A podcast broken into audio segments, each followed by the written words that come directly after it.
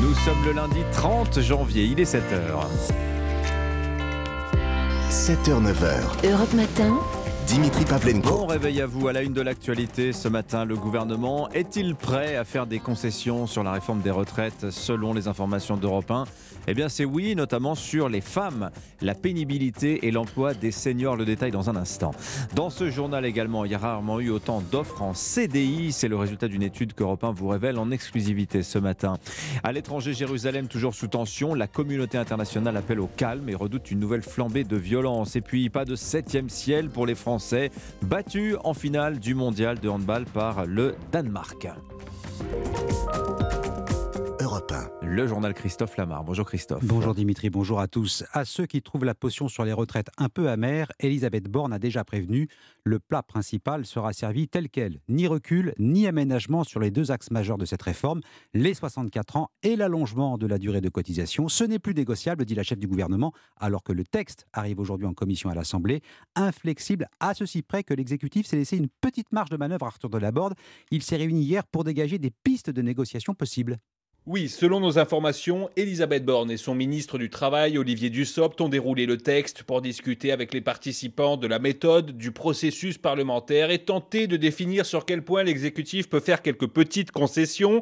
Une réflexion est par exemple en cours pour permettre aux femmes d'utiliser à plein les trimestres éducation et maternité obtenus au cours de leur carrière. Une meilleure prise en compte des congés parentaux est également à l'étude, tout comme l'élargissement de certains critères de pénibilité ou encore l'introduction de sanctions pour contraindre les entreprises à employer plus de seniors.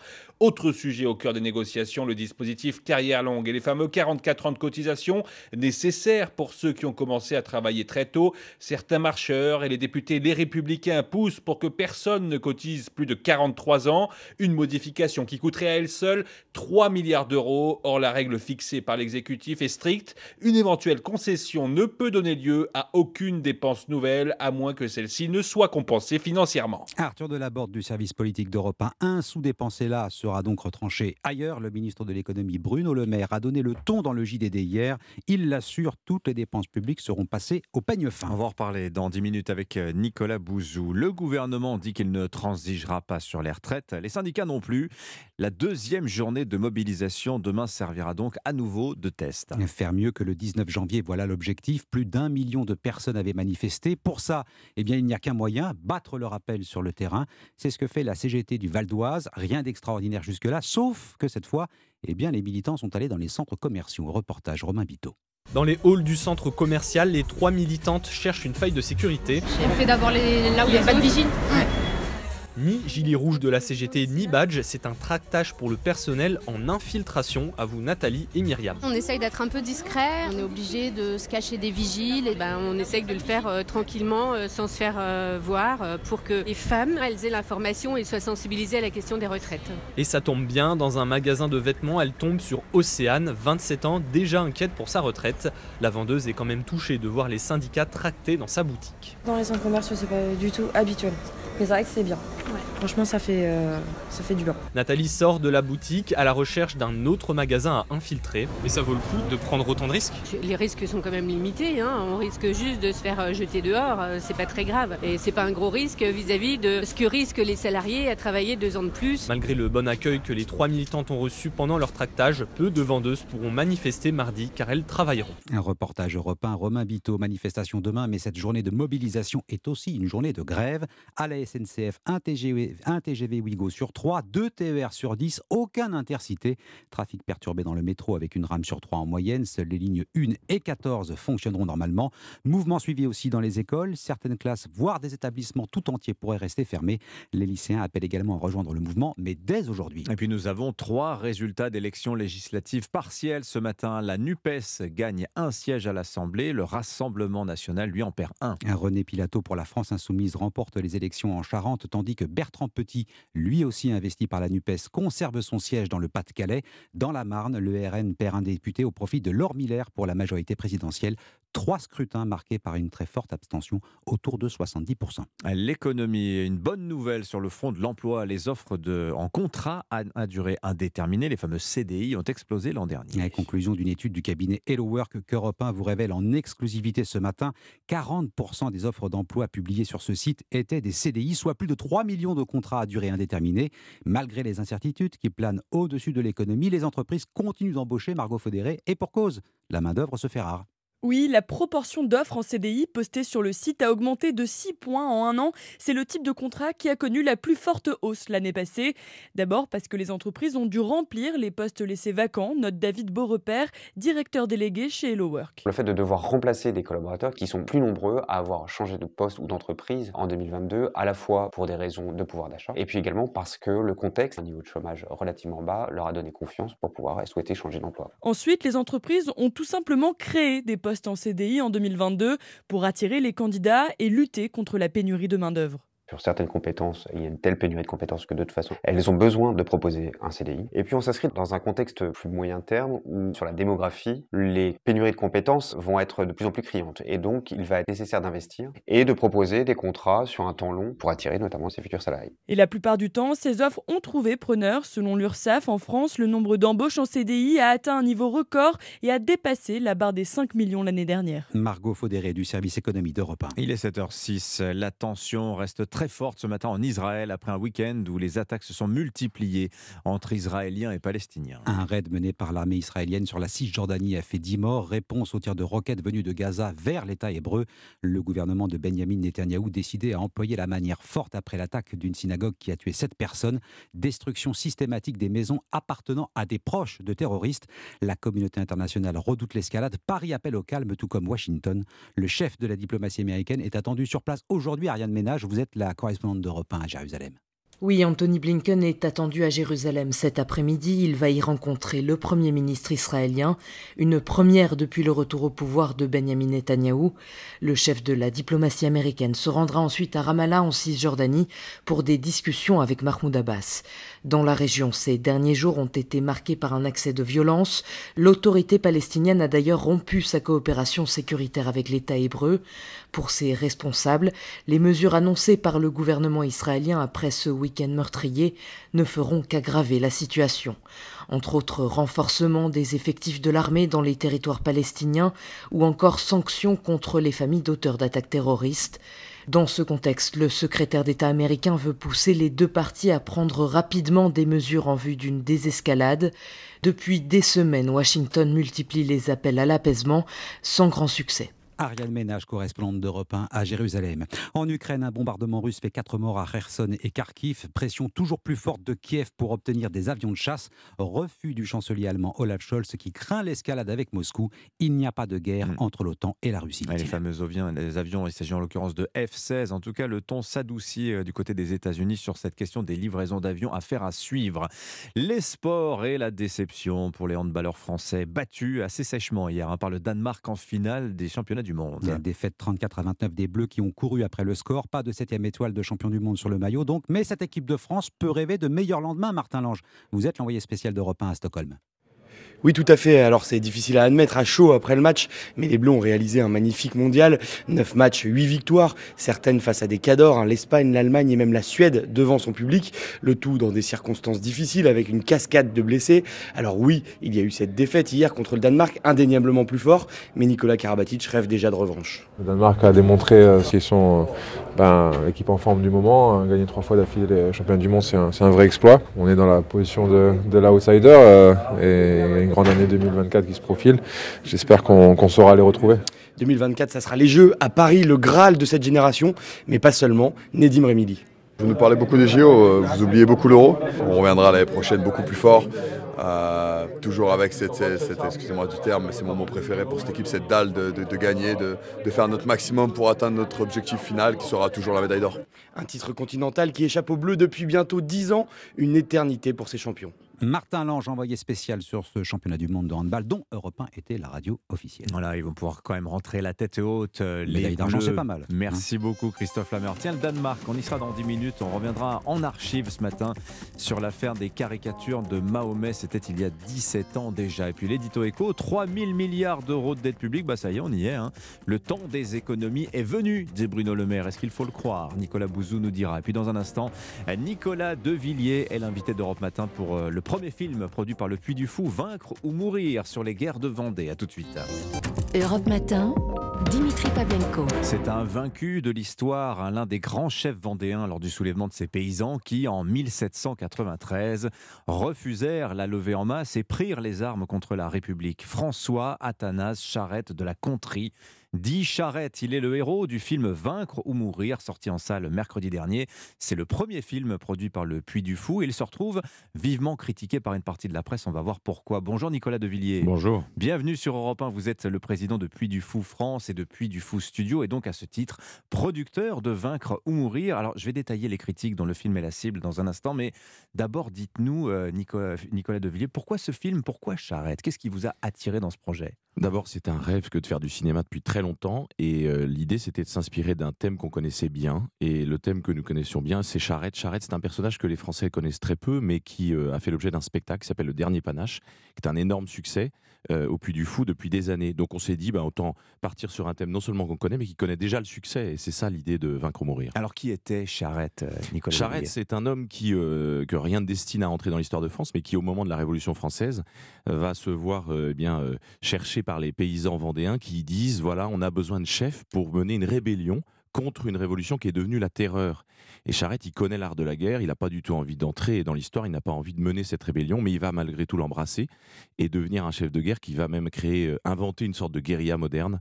Et c'est comme ça qu'il va entrer dans l'histoire. Alors il vous est reproché, à travers ce film, Nicolas Devilliers, de faire, oh le vilain mot, de l'idéologie, d'avoir produit une agiographie de Charette, donc un film qui manquerait de recul, qui serait entièrement euh, euh, favorable au personnage historique. Et puis surtout, et là c'est l'attaque la plus grave dont vous êtes l'objet, on parle d'un film anti-républicain, Nicolas Devilliers. Qu'est-ce que vous répondez à toutes ces attaques qui ont été synthétisées essentiellement par le journal Libération la semaine dernière, qui vous a offert la une avec ce titre, un brin insultant, Le puits du fourbe? Bon, ben, vous savez, je pense que il faut pas confondre une œuvre artistique avec euh, toute autre sorte de discours d'ordre politique, comme Libération a voulu euh, accuser le film de, porter un discours quel qu'il soit. Une œuvre artistique, vous savez, c'est un regard sur euh, une histoire qui est une histoire française. Nous, ce qu'on a voulu dire, c'est que Charette, c'est un héros français qui appartient à tout le monde. Mhm. Donc, c'est pas un héros qui appartient à un clan plutôt qu'à un autre. Non, au contraire, c'est un héros qui fait aimer la France. Et, euh, et- et c'est un, un héros que personne ne connaît. Donc, autant entrer dans le cinéma avec une histoire nouvelle plutôt que de refaire ce qui a déjà été fait avant Mhm. nous. C'est ça l'intuition de Vaincre ou Mourir. Alors, les guerres de Vendée, d'ailleurs, c'est une des pages les plus sombres de l'histoire de la Révolution. Je vais donner ce chiffre quand même parce qu'il est particulièrement frappant. Euh, à l'époque, la Vendée, ce territoire qui soulève ses 800 000 habitants, la répression qui va être menée par euh, le comité de salut public va faire 120 à 150 000 morts hein, quand même. hein. Mais on- est sur une page extrêmement difficile de l'histoire de France. Vous ne vous attendiez pas à ce qu'il y ait des critiques qui se lèvent en produisant un tel film? Euh, non, pas à ce point-là. C'est-à-dire qu'il y a des réactions qui sont vives, comme si, euh, pour celles et ceux qui critiquent, ils sont pas nombreux, mais la terreur n'était pas tout à fait terminée. Vous savez, la terreur, c'est si tu n'es pas d'accord avec moi, eh bien, je te tue.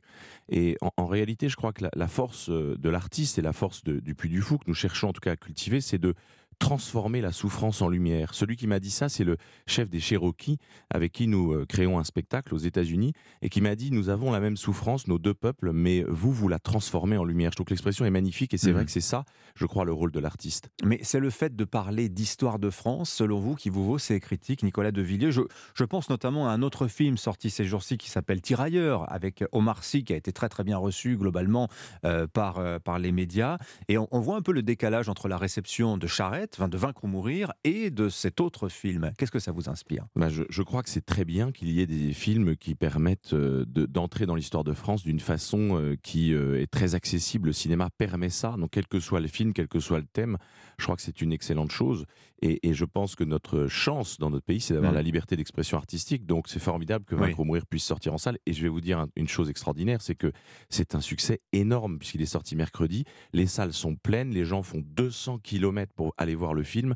On est Quelle, totalement quelle est la surpris. distribution du film aujourd'hui? On peut le voir dans combien de salles aujourd'hui Aujourd'hui, il est à peu près dans 180 salles, ce qui est assez peu en vérité. C'est pour ça que les gens euh, parcourent des kilomètres pour aller le voir. Mhm. J'ai eu des témoignages sur Twitter de toutes sortes, du genre euh, hier, euh, des gens qui étaient assis dans les escaliers, y compris à Paris, pour voir le film parce qu'il n'y avait pas assez de salles. Donc je remercie vraiment Vous pensez toutes les, que salles les- de cinéma qui ont bien voulu diffuser le film. C'est génial parce Et- que c'est un vrai succès. Et vous pensez qu'il y a une sorte d'effet Barbara Streisand, c'est-à-dire que les critiques ont suscité une curiosité, Nicolas Je pense que oui, beaucoup de gens euh, ont compris que ce film avait euh, du relief, une personnalité particulière qui racontait une histoire euh, euh, profonde, une histoire méconnue, et c'est pour ça que les gens sont très nombreux à aller le Mm. voir. Vous êtes très prudent quand même dans votre expression, Nicolas de Villiers, et finalement, euh, euh, vous restez sobre à l'égard des vis-à-vis des critiques dont vous avez été l'objet. Je vais citer celle de l'historien Thierry Lenz dans le journal Le Figaro, à qui les polémiques entourant euh, le film Vaincre ou mourir inspirent cette réflexion. Il dit finalement, on se rend compte que la terreur, cette période difficile de la Révolution française, Robespierre, le comité de salut public, c'est une sorte de ZAD pour une partie de la gauche, une zone à défendre mémorielle. Qu'est-ce que vous en pensez? Je pense euh, que, vous savez, l'enjeu pour nous n'est pas de, de faire de l'histoire. Vous savez, on laisse l'histoire aux historiens et, et- et je suis ravi qu'il y ait des historiens qui débattent entre eux sur un sujet qui est- Mm. que personne ne nie, c'est-à-dire qu'il y a eu en Vendée euh, des massacres, il y a eu euh, près de 200 000 morts, c'est en tout cas ce que disent tous les Mm. historiens, ils s'accordent sur ce chiffre minimum. Sur 800 000, habi- 800 000 Vendéens à l'époque. hein. Oui, c'est ça. Ouais. Donc c'est- un chiffre qui est considérable et, Ouais. et personne ne nie cette réalité-là des colonnes infernales et de ce qu'on appelle la terreur, c'est-à-dire ce moment où on désigne la Vendée comme une race rebelle. C'est le mot euh, de la convention, vous voyez, c'est le mot officiel. Donc voilà, le débat, il n'est pas là. Le débat ensuite, il est juste dans la forme et, et- et finalement, c'est un débat qui qu'on laisse aux historiens. Nous, nous sommes des artistes et un artiste, il regarde un coucher de soleil, il écrit son poème. L'autre artiste écrira un autre poème. Chacun a son regard. C'est 3 millions d'euros de budget engagés hein, pour vous dans ce film Vaincre ou mourir. Donc finalement, le risque financier est quand même assez euh, modéré. Vous visez combien de spectateurs? À partir de combien de spectateurs vous pensez que c'est un succès pour vous? Pour nous, euh, notre objectif était de 100 000 spectateurs, parce que c'est un film qui a effectivement un petit budget. Et, et là, nous sommes déjà euh, tout près des 100 000 à l'heure où je vous Mm. parle. Donc on est très heureux de voir que probablement on va passer la barre des 100 000 dans les heures qui viennent. Il y aura d'autres films produits par le Puy du Fou à l'avenir, Nicolas Devilliers Oui, bien sûr. C'est le premier L'objectif, c'est ça, c'est de mettre un S à Puy du Fou film. Donc oui, en effet, il y aura d'autres films. Merci Nicolas Devilliers d'être venu ce matin sur Europe 1. Je rappelle que vous êtes le président de Puy du Fou France, donc c'est la société euh, qui pilote le parc du Puy du Fou. Et puis Puy du Fou Studio, à peut-être demain avec un S. Merci à vous. Il est 7h20 sur Europe 1. Europe Tout de suite, retrouvez l'édito écho avec Chronopost, leader de la livraison express. Place à Nicolas Bouzou. Bonjour Nicolas. Bonjour à tous. Dans le journal du dimanche hier, Bruno Le Maire annonçait que toutes les dépenses de l'État à l'avenir vont être passées au peigne fin. Il faut s'en réjouir. Alors déjà, si vous me permettez de continuer de filer la métaphore euh, capillaire, euh, je dirais que l'État a besoin d'une coupe, voire d'un changement de coiffure.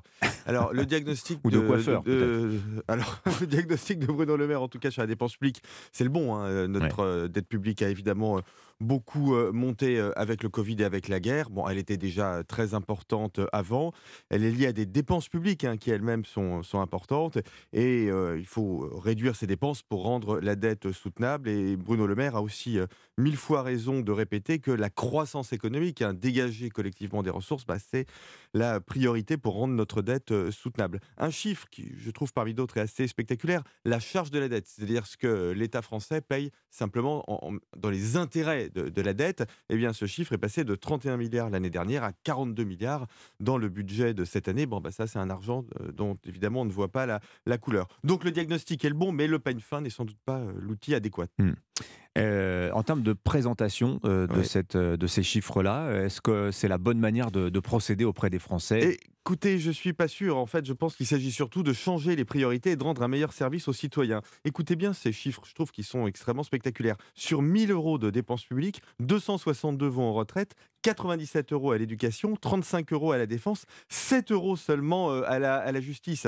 Ça, c'est typiquement le genre de sujet, hein, l'organisation de la dépense publique dont on devrait parler si on était sérieux dans une campagne électorale. Et donc, il faut changer les priorités et puis réorganiser. Parce que les dépenses de l'État, en vérité, Dimitri, euh, on les connaît. Le scanner de la dépense publique, on le pratique depuis euh, longtemps. Ça s'appelait la RGPP, Revue Générale des Politiques Publiques, en 2007. Ça s'appelait la MAP, Modernisation de l'action publique en 2012. Maintenant, on a même un SGMAP, ce qui est le secrétariat général à la MAP, donc à la modernisation de l'action de, publique, qui est placé directement sous la responsabilité de la première ministre. Donc les dépenses superflues, elles sont traquées. Vous savez, quand on dit on va chasser les dépenses superflues, ça me fait penser aux politiques qui disent on va traquer la fraude fiscale. C'est comme s'il y avait une espèce de magie de la fraude fiscale qu'on n'aurait pas repérée ou des dépenses superflues qu'on n'aurait pas repérées. Bah, en général, quand on dit ça, c'est qu'on va rien faire. On a l'impression que vous niez le fait qu'il y ait du gaspillage d'argent public, Nicolas. Eh ben, je vais vous étonner, mais d'une certaine façon, oui. En tout cas, ce que je veux dire, c'est que vouloir baisser les dépenses publiques à organisation constante aujourd'hui, c'est absolument impossible. En fait, si on veut diminuer véritablement et optimiser les dépenses publiques, il faut s'attaquer à la bureaucratie institutionnalisée. Il faut parler de certains tabous comme le statut de la fonction publique, éventuellement supprimer les départements, passer les dépenses publiques au peine fin, c'est trouver quelques millions d'euros sans améliorer la qualité du service public, Hmm. là où l'enjeu, c'est de trouver des dizaines de milliards d'euros en rendant l'État plus efficace. Bon, le diagnostic est déjà fait, il n'y a plus qu'à, si j'ai bien, Absolument, bien compris. Merci beaucoup, Nicolas. Bouzou, 7h23. C'était l'édito écho avec Chronopost. Chronopost, le leader de la livraison express et partenaire des entreprises françaises. Rendez-vous sur chronopost.fr. Europe Matin. L'essentiel de l'actualité en moins d'une minute sur Europe 1. Alban Le Prince, le journal permanent. Trois jours pour examiner 7000 amendements. Début de la bataille sur la réforme des retraites aujourd'hui en commission à l'Assemblée. À la veille de la deuxième journée de mobilisation, l'exécutif hausse le ton. Revenir sur les 64 ans, c'est non. Pour demain, justement, les premières prévisions sont tombées. C'est une nouvelle journée de galère qui attend les voyageurs. Le trafic s'annonce fortement perturbé dans les TGV avec seulement un train sur trois, deux TER sur 10. Une enquête est ouverte en Mayenne après la mort de quatre personnes samedi soir dans l'incendie de leur maison. Un homme de 42 ans et un enfant de 2 ans ont pu être évacués. Les autopsies des victimes seront réalisées demain. Et puis il va falloir se secouer, prévient Christophe Galtier, l'entraîneur du PSG. Après un nul contre Reims hier soir, un partout, Paris toujours leader au classement ne compte plus que 3 points d'écart avec Lens. Cet adversaire, c'est le monde de la finance. Colonna n'était pas armé, il n'a pas opposé de résistance. C'est bien elle qui a écrit Omar m'a tué. Voici les Rolling Stones. C'est l'heure du jour où votre plongée quotidienne dans la boîte à souvenirs d'Europe 1. Bonjour Elam Medjahed. Bonjour à tous. En 2005, Elam, un quotidien danois, publie 12 dessins qui vont bousculer l'histoire. C'est l'affaire des caricatures de Mahomet. Pendant des semaines, la polémique enfle jusqu'à ce 30 janvier 2006. Il y a donc pile 17 ans. Ce jour-là, le Le fameux journal danois, présente des excuses, mais il est trop tard. Des manifestations monstres se lèvent partout dans le monde musulman. Oui, la diffusion des caricatures du prophète au Danemark tourne à la crise entre le monde arabo-musulman et les pays européens, événement couvert par nos journalistes. Sur les sites des journaux arabes, les photos montrent des Palestiniens brûlant un drapeau danois. En Irak, c'est un groupe armé qui appelle à venger l'offense. La Syrie, le Liban, l'Égypte, tous condamnent l'apparition des caricatures du prophète. Dans l'interprétation stricte de l'islam, toute représentation de Mahomet est interdite. Un dessin est particulièrement décrié, le prophète portant une bombe en guise de turban. Nadia, auditrice d'Europe 1. Se moque des imams, qu'on se moque des dictateurs arabes à mort, il n'y a que ça qui changera les choses. Mais se moquer d'un prophète ou quoi que ce soit, les prophètes, euh, il y a des gens qui croient que Dieu leur a parlé directement. Au nom de la liberté d'expression et en soutien au Danemark, certains médias occidentaux décident alors de publier ces caricatures de Mahomet, dont Charlie Hebdo et Libération en France. Les représentants des grandes religions se disent, eux, solidaires des musulmans. Donc quand je vois qu'on se moque de quelqu'un de la religion d'à côté, je suis content qu'ils se mettent en colère. Et je me dis, ben, euh, peut-être que ça aura un effet, que peut-être on finira par respecter les gens. Alors, Iran, Arabie Saoudite, Indonésie, mais aussi Algérie, Kenya, etc., on assiste à un puissant soulèvement anti-occidental. Oui, certains pays rappellent leurs ambassadeurs de Copenhague, des bâtiments officiels et des drapeaux sont brûlés. La tension est à son comble, mais pour Philippe Val, les musulmans modérés soutiennent la liberté de la presse. Le directeur de la rédaction de Charlie Hebdo au micro d'Europe 1. Eux ne font jamais euh, l'amalgame entre euh, la critique de la religion et le racisme. Nous, on a voulu rendre service aux modérés, on a voulu rendre service aux gens tolérants en, en s'attaquant aux fondamentalistes, aux intégristes. Dans les semaines qui suivent, la liste des pays touchés par les contestations anti-caricatures s'allonge. Une colère qui gagne l'Europe avec des marches à Paris, Londres, Berlin ou encore Copenhague. Depuis cette année 2006, les dessins de Mahomet n'ont jamais sombré dans les oubliettes de l'actualité. Merci Ella Medjahed pour ce bain de mémoire grâce aux archives sonores d'Europe 1 Mémoire douloureuse. Vous avez entendu Philippe Val dans le jour où bah, il sera avec nous tout à l'heure en direct, en chair et en os, dans le studio d'Europe 1 tout à l'heure à 8h30. Puis je vous rappelle qu'à 8h15 ce matin, c'est Olivia Grégoire, la ministre des PME, qui sera l'invitée de Sonia Mabrouk. Le journal de 7h30 arrive dans un instant, ce sera juste après la météo. Danissa Haddadi, à tout de suite. Europe Matin, 7h, 9h, Dimitri Pavlenko. À la une ce matin, c'est peut-être l'un des métiers les plus pénalisés par la réforme des retraites. Rencontre dans un instant avec un déménageur, métier usant dont la pénibilité n'est plus prise en compte. Le texte euh, du gouvernement arrive aujourd'hui en commission à l'Assemblée nationale. Un débat qui interroge forcément notre rapport au travail. Exemple dans ce journal avec les CDI. C'était autrefois le sésame, le convoité. Désormais, eh bien, ces contrats n'ont plus la cote. On va vous expliquer pourquoi. Et puis un homme retrouve Louis grâce à une prouesse médicale, une intervention réalisée dans un hôpital parisien et c'est une première mondiale.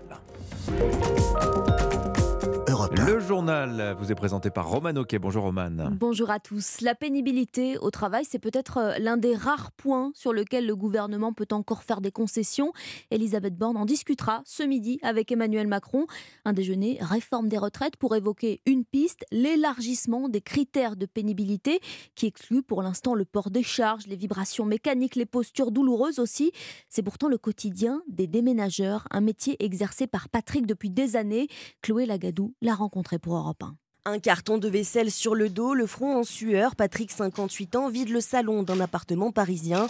Il a fait ses calculs. Sans la prise en compte de la pénibilité dans la réforme des retraites, il devra travailler jusqu'à 64 ans. On marche sur la tête, je trouve ça euh, incroyable. Toute ma vie, je me suis donné, et résultat des courses, je ferai partie de ceux qui vont travailler le plus tard possible. Tu peux me donner un coup de main?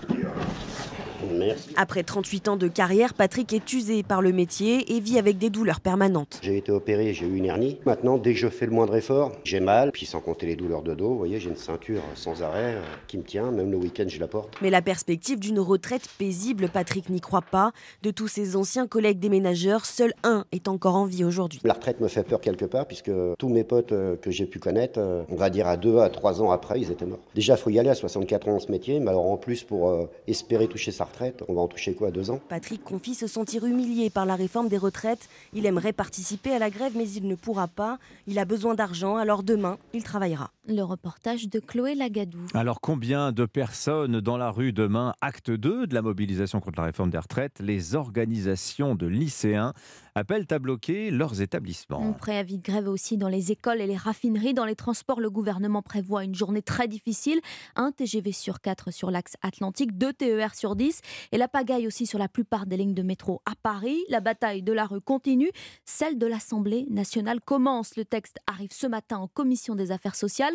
7000 amendements déposés, 8 sur 10 par la NUP, l'Alliance de gauche, au premier rang de la contestation, Alexis de la Fontaine. Oui, l'Assemblée, c'est le carburant de la contestation, affirme l'insoumis Manuel Bompard. Il faut comprendre par cette phrase que la NUP espère mobiliser les gens dans la rue en leur apportant des petites victoires au Palais Bourbon. Une phrase de travers, une victoire à deux votes près ou une image forte, on prend tout, résume un député de gauche. Selon nos informations, les insoumis préparent un coup d'éclat dès ce matin en arrivant avec plus de 40 députés dans la petite salle de la commission des affaires sociales. Mais l'arme fatale de la NUP, c'est l'obstruction parlementaire, comme le justifie l'insoumis Antoine Léaumont. Il y a une forme de résistance parlementaire pour euh, faire en sorte que ce texte euh, soit euh, encalminé le plus possible. Et on l'assume, il n'y a pas de souci là-dessus. Les Français veulent bloquer ce texte dans la rue, et ben nous allons essayer de le bloquer à l'Assemblée nationale. De l'autre côté de l'hémicycle, le Rassemblement national espère remporter des victoires symboliques, comme sa motion de rejet préalable ou sa motion référendaire, pour pousser Emmanuel Macron à utiliser le référendum. Mais à ce stade, aucune de ces deux motions n'a de chance de passer. Alexis de la Fontaine a noté que les débats dans l'hémicycle commenceront lundi prochain. Voilà, c'est en commission euh, des affaires sociales que le texte est examiné à partir d'aujourd'hui. Alors la réforme des retraites interroge notre rapport au travail. Combien de temps suis-je prêt à travailler? Dans quelles conditions? Quel statut?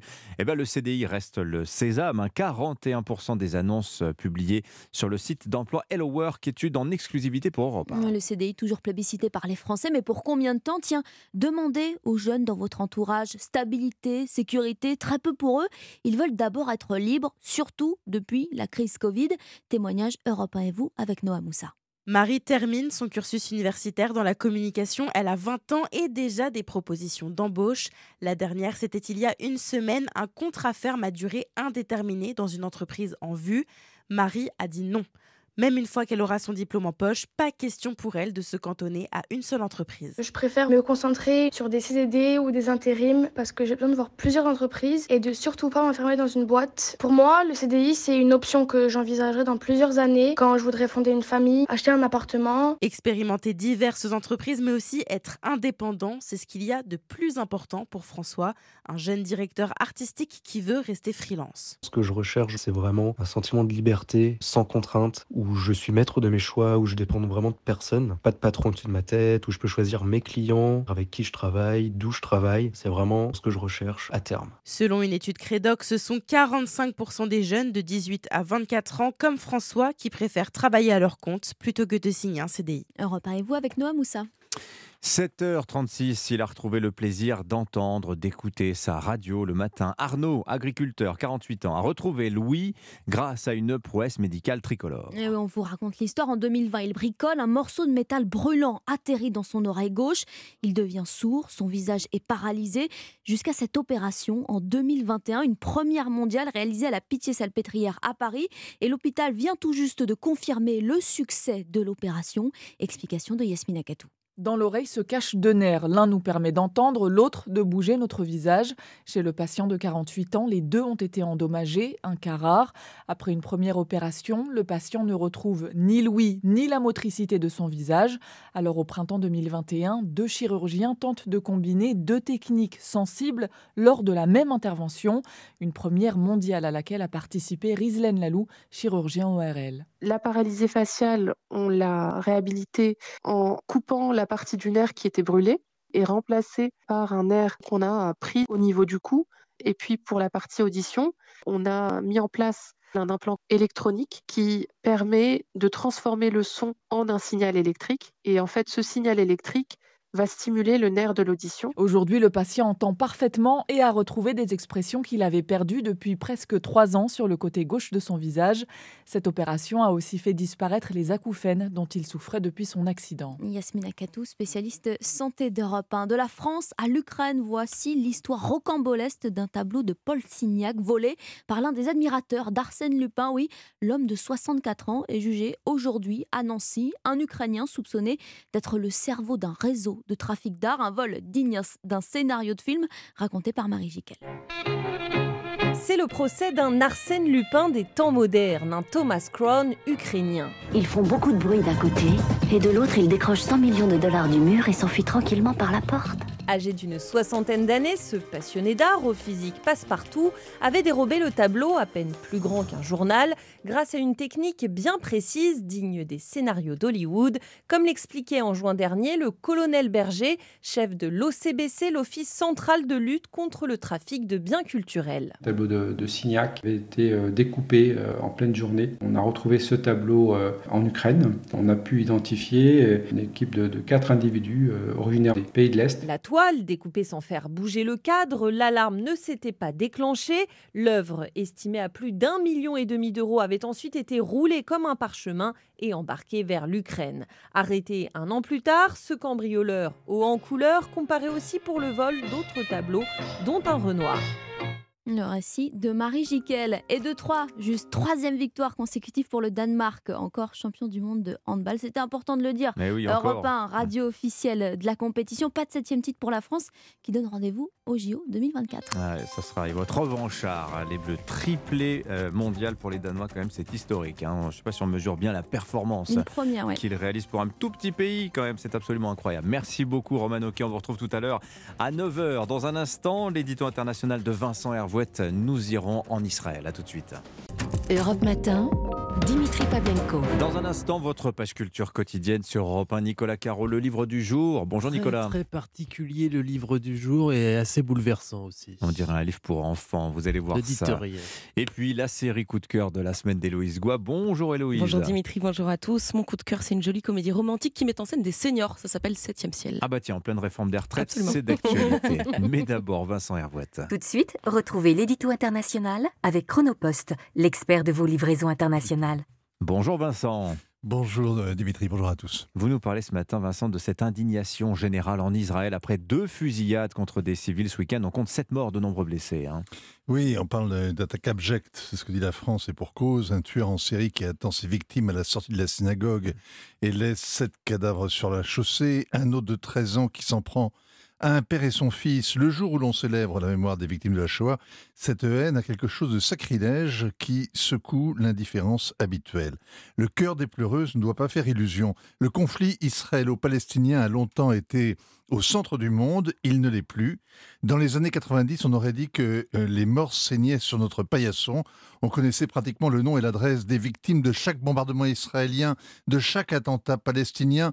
La paix d'Oslo avait créé l'espoir, l'assassinat de Rabin, les négociations qui nomadisent une capitale à l'autre mais n'avancent pas, la première et la deuxième intifada, le siège de la Moukata, Arafat qui meurt au Val-de-Grâce, soi-disant le 11 novembre, autant d'épisodes d'un feuilleton planétaire sans happy end. Le 11 septembre a tout changé, le monde regarde autrement les kamikazes djihadistes et il regarde ailleurs aussi, Irak, Syrie, Sahel, mer de Chine, Ukraine, etc.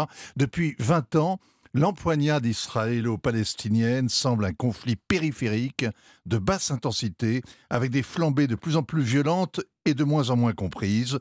De temps en temps, les pleureuses sortent leurs mouchoirs et répètent les mêmes mensonges. Pourquoi vous dites, vous dites les pleureuses Qui ment Pourquoi? Les Européens font semblant de croire au processus d'Oslo alors qu'il est mort et enterré, on ne sait trop quand, peut-être avec Arafat.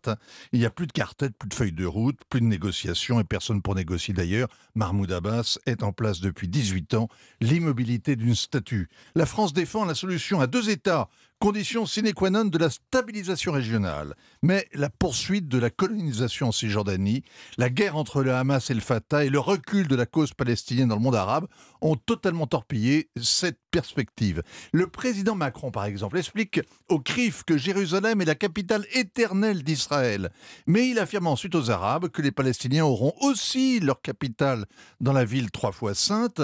Cette version orientale du en même temps est un rêve éveillé qui le discrédite bien plus que s'il déménageait l'ambassade à Jérusalem, ce qui au moins serait remarqué. Alors vous dites Vincent, il y a pire que le statu quo, c'est le renvoi dos à dos. Oui, hier, le chef de la diplomatie européenne, Joseph Borrell, a condamné fermement les attentats, mais en tenant à souligner que jeudi à Jénine, au moins 9 Palestiniens ont été tués et plus de 20 blessés par l'armée israélienne.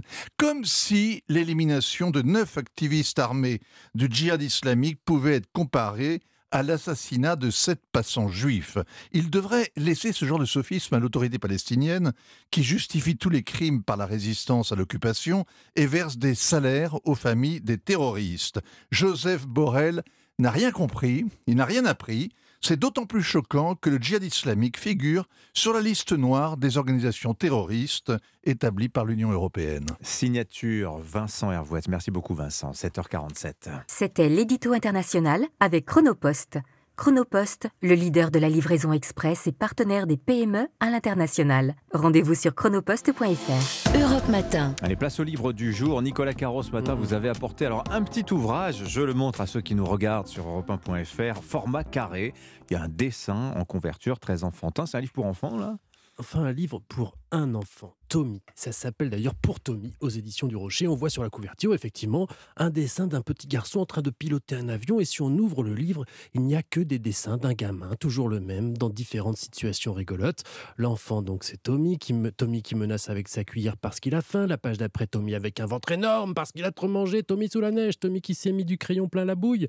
Tommy qui joue de la musique. Tommy qui se fait gronder par papa-maman après une bêtise. Ce sont des jolis dessins au crayon de couleur, mais attention, sur Ouais. la couverture, on voit aussi au premier plan un mur avec des barbelés.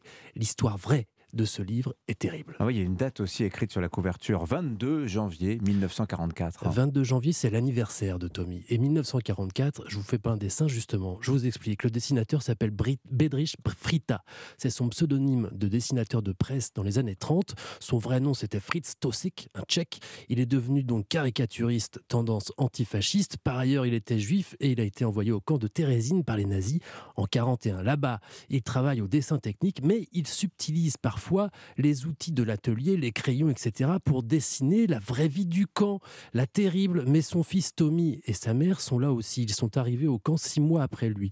Or, le 22 janvier 44, Tommy a trois ans. Alors son père utilise des crayons pour lui faire un cadeau. 52 illustrations de lui, les métiers qu'il fera quand il sera grand, et aussi dans des situations amusantes. Mais quelques temps plus tard, les nazis apprennent l'existence des dessins des camps. Frita est interrogé, finalement envoyé à Où il mourra, mais il avait pris soin de cacher les dessins et de confier le secret à l'un de ses amis. La mère de Tommy meurt du typhus en 45. Tommy, lui, survivra. Les dessins qui représentent les camps sont retrouvés. Témoignage incroyable. Il y en a aussi quelques-uns dans ce livre.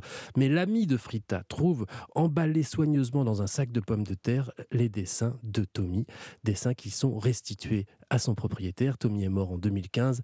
Il s'appelait Thomas Frita Haas et il laisse donc ce témoignage fascinant et bouleversant. Il y a les dessins, mhm. mais aussi l'histoire racontée par Elio Azoulay. C'est un livre assez incroyable. Ah c'est vrai que les dessins, on les regarde plus euh, tout à fait avec le même œil ah, après le récit de l'histoire. C'est une impression incroyable ce, livre. Voilà, ça s'appelle Pour Tommy, c'est aux éditions du Rocher. Merci pour cette belle découverte, Nicolas Caro. Héloïse Goua, la série de la semaine, vous nous parlez ce matin alors c'est une série française, ça tombe plutôt pas mal dans l'actu de la réforme des retraites. Hein. C'est ça, c'était pas calculé par la créatrice. Hein. Euh, je vous parle de seniors et plus précisément d'amour chez les seniors avec une jolie série qui s'intitule Septième ciel. C'est une comédie romantique qui se passe dans une maison de retraite. Jacques a près de 80 ans, il est placé par sa fille dans une résidence. C'est un veuf bougon, assez mutique, euh, mais son existence bascule lorsqu'il rencontre Rose, une résidente du même âge qui n'a pas froid aux yeux. Jacques, formidable. Arrête, je connais la suite. Je suis un type en or, mais tu pourrais faire qu'on reste amis. Non, mais pas du tout. On sera jamais amis. J'aurais trop envie de t'embrasser tout le temps. Avant que t'arrives, j'avais rien à perdre. Maintenant, je te cherche dans les couloirs, je te vois partout, j'ai envie de te raconter tout ce que je vis c'est chaud. J'imagine que cette série n'est pas adressée aux enfants. Eh bien oui, qui dit amour dit aussi sexualité. Donc les épisodes comportent beaucoup de scènes charnelles, des, scènes, qui suggèrent hein, plus qu'elles ne montrent. La série nous prouve qu'après tout, le désir n'a pas d'âge, même si Jacques s'inquiète un petit peu pour ses compétences et sa santé. Docteur, mon ami est très expérimenté. Moi, je, voudrais savoir ce qui, ce qui plaît aux femmes. Ah bah, si quelqu'un a un mode d'emploi, je le veux bien, moi aussi. Hein. J'avais une autre question. Est-ce qu'on peut mourir à force de trop faire l'amour? les corps sont joliment euh, filmés et célébrés dans cette série émouvante qui brise le tabou de la sensualité chez les seniors. D'ailleurs, cette relation amoureuse perturbe beaucoup hein, l'entourage des deux tourtereaux. Euh, les enfants de Jacques et Rose se concertent, ils se demandent même s'il faut agir pour les séparer. C'est une manière aussi hein, de nous parler de l'infantilisation des seniors dans les EHPAD. Euh, et il faut dire que, pardon, que la vie sentimentale des personnes âgées est finalement assez rarement évoquée hein, dans la fiction. Et cette hmm. mini-série est, douce, tendre et drôle. Clémence Azincourt, la créatrice de Septième Ciel, nous explique d'où lui est venue l'idée de cette série. J'allais voir mes grands-parents en maison de retraite. Et en fait, le jour où je suis arrivée, on avait retrouvé une résidente nue dans la chambre d'un autre résident au petit matin.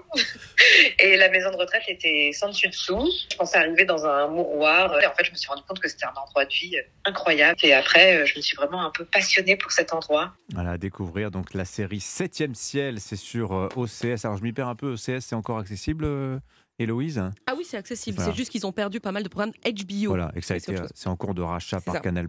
Bon, c'est un peu compliqué, mais voilà, c'est sur OCS. Merci beaucoup, Héloïse Goua. Bonne journée à vous. À demain, 7h52 sur Europe 1. Europe Matin.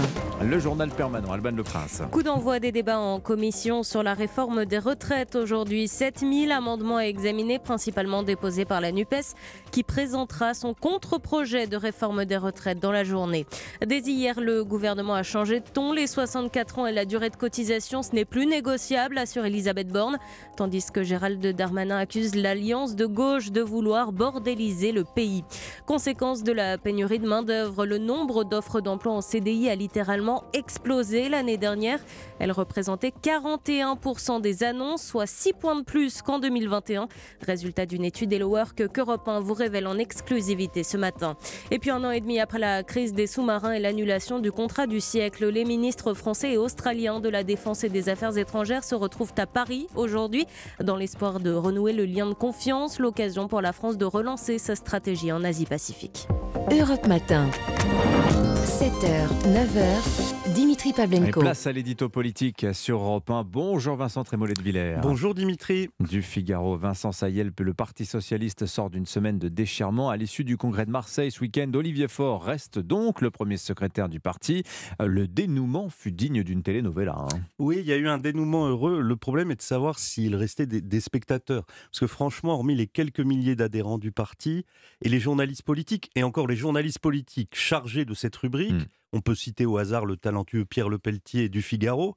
La guéguerre entre Olivier Faure et Nicolas Meyer-Rossignol, on peut dire que les Français ne s'y intéressent, mais alors pas du tout. Quand Ségolène Royal et Martine Aubry s'affrontaient en 2008 à Reims, ça trichait, ça mentait, ça menaçait comme aujourd'hui, mais les acteurs étaient d'un tout autre niveau. Je parle des premiers rôles, mais aussi des seconds rôles, qui sont très importants dans un film. Jean-Christophe Cambadélis ou Julien Drey, c'était des personnages de, Touche pas au Grisby, il est vrai que depuis le Grisby électoral s'est évaporé puisque le parti de Jaurès ça fait moins de 2% à l'élection présidentielle. Un cycle historique s'achève dans le minuscule. Même Baron Noir a lâché l'affaire. PS, ça ne veut plus dire parti socialiste, mais parti en solde. cette réunion était pourtant à Marseille, ville dont le maire est socialiste, bah comme à Paris. Autrement dit, le PS conserve encore quelques belles places fortes. Hein. Oui, le socialisme, même réduit à l'os, garde des positions de pouvoir. Les Parisiens, malheureusement, s'en rendent compte tous les jours. Ça entretient la grande illusion des socialistes qui pensent que le départ d'Emmanuel Macron en 2027 et le plafonnement de Jean-Luc Mélenchon rendront au PS son espace politique. Mais cet espace politique, pourtant, a disparu parce que les socialistes l'ont abandonné. C'est bien simple. En trahissant sa doctrine originelle, le PS a perdu sur tous les tableaux. Il s'est détourné de l'école et de l'usine, il a fustigé l'identité et la laïcité, il a préféré le, sociétal au social, et à la fin, c'est Marine Le Pen qui a récupéré les catégories populaires. Et même le sociétal a fini à lui échapper parce qu'Emmanuel Macron a incarné le progressisme propre sur lui, tandis que la France insoumise devenait le mouvement du wokisme assumé.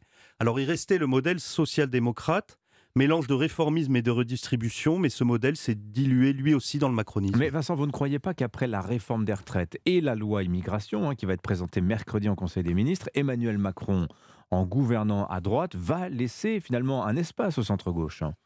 Mais ça fait cinq ans que le président doit basculer à droite. Hmm. Et en même temps, il ne le fait pas et il maintient volontairement son, son ambiguïté idéologique. Et ça ne devrait pas changer.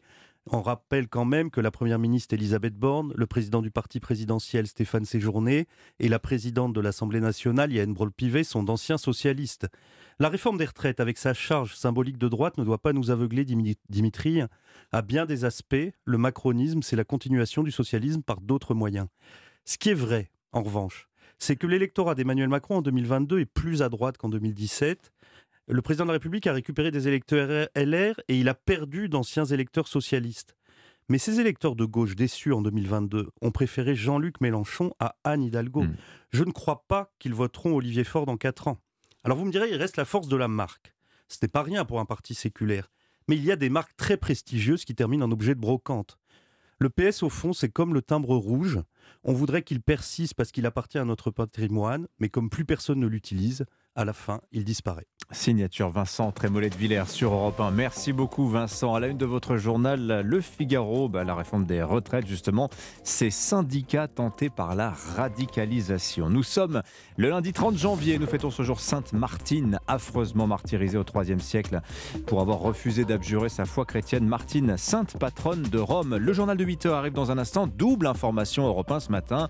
On va vous parler d'Emmanuel Macron et si la tentation de la dissolution ne lui avait pas passé.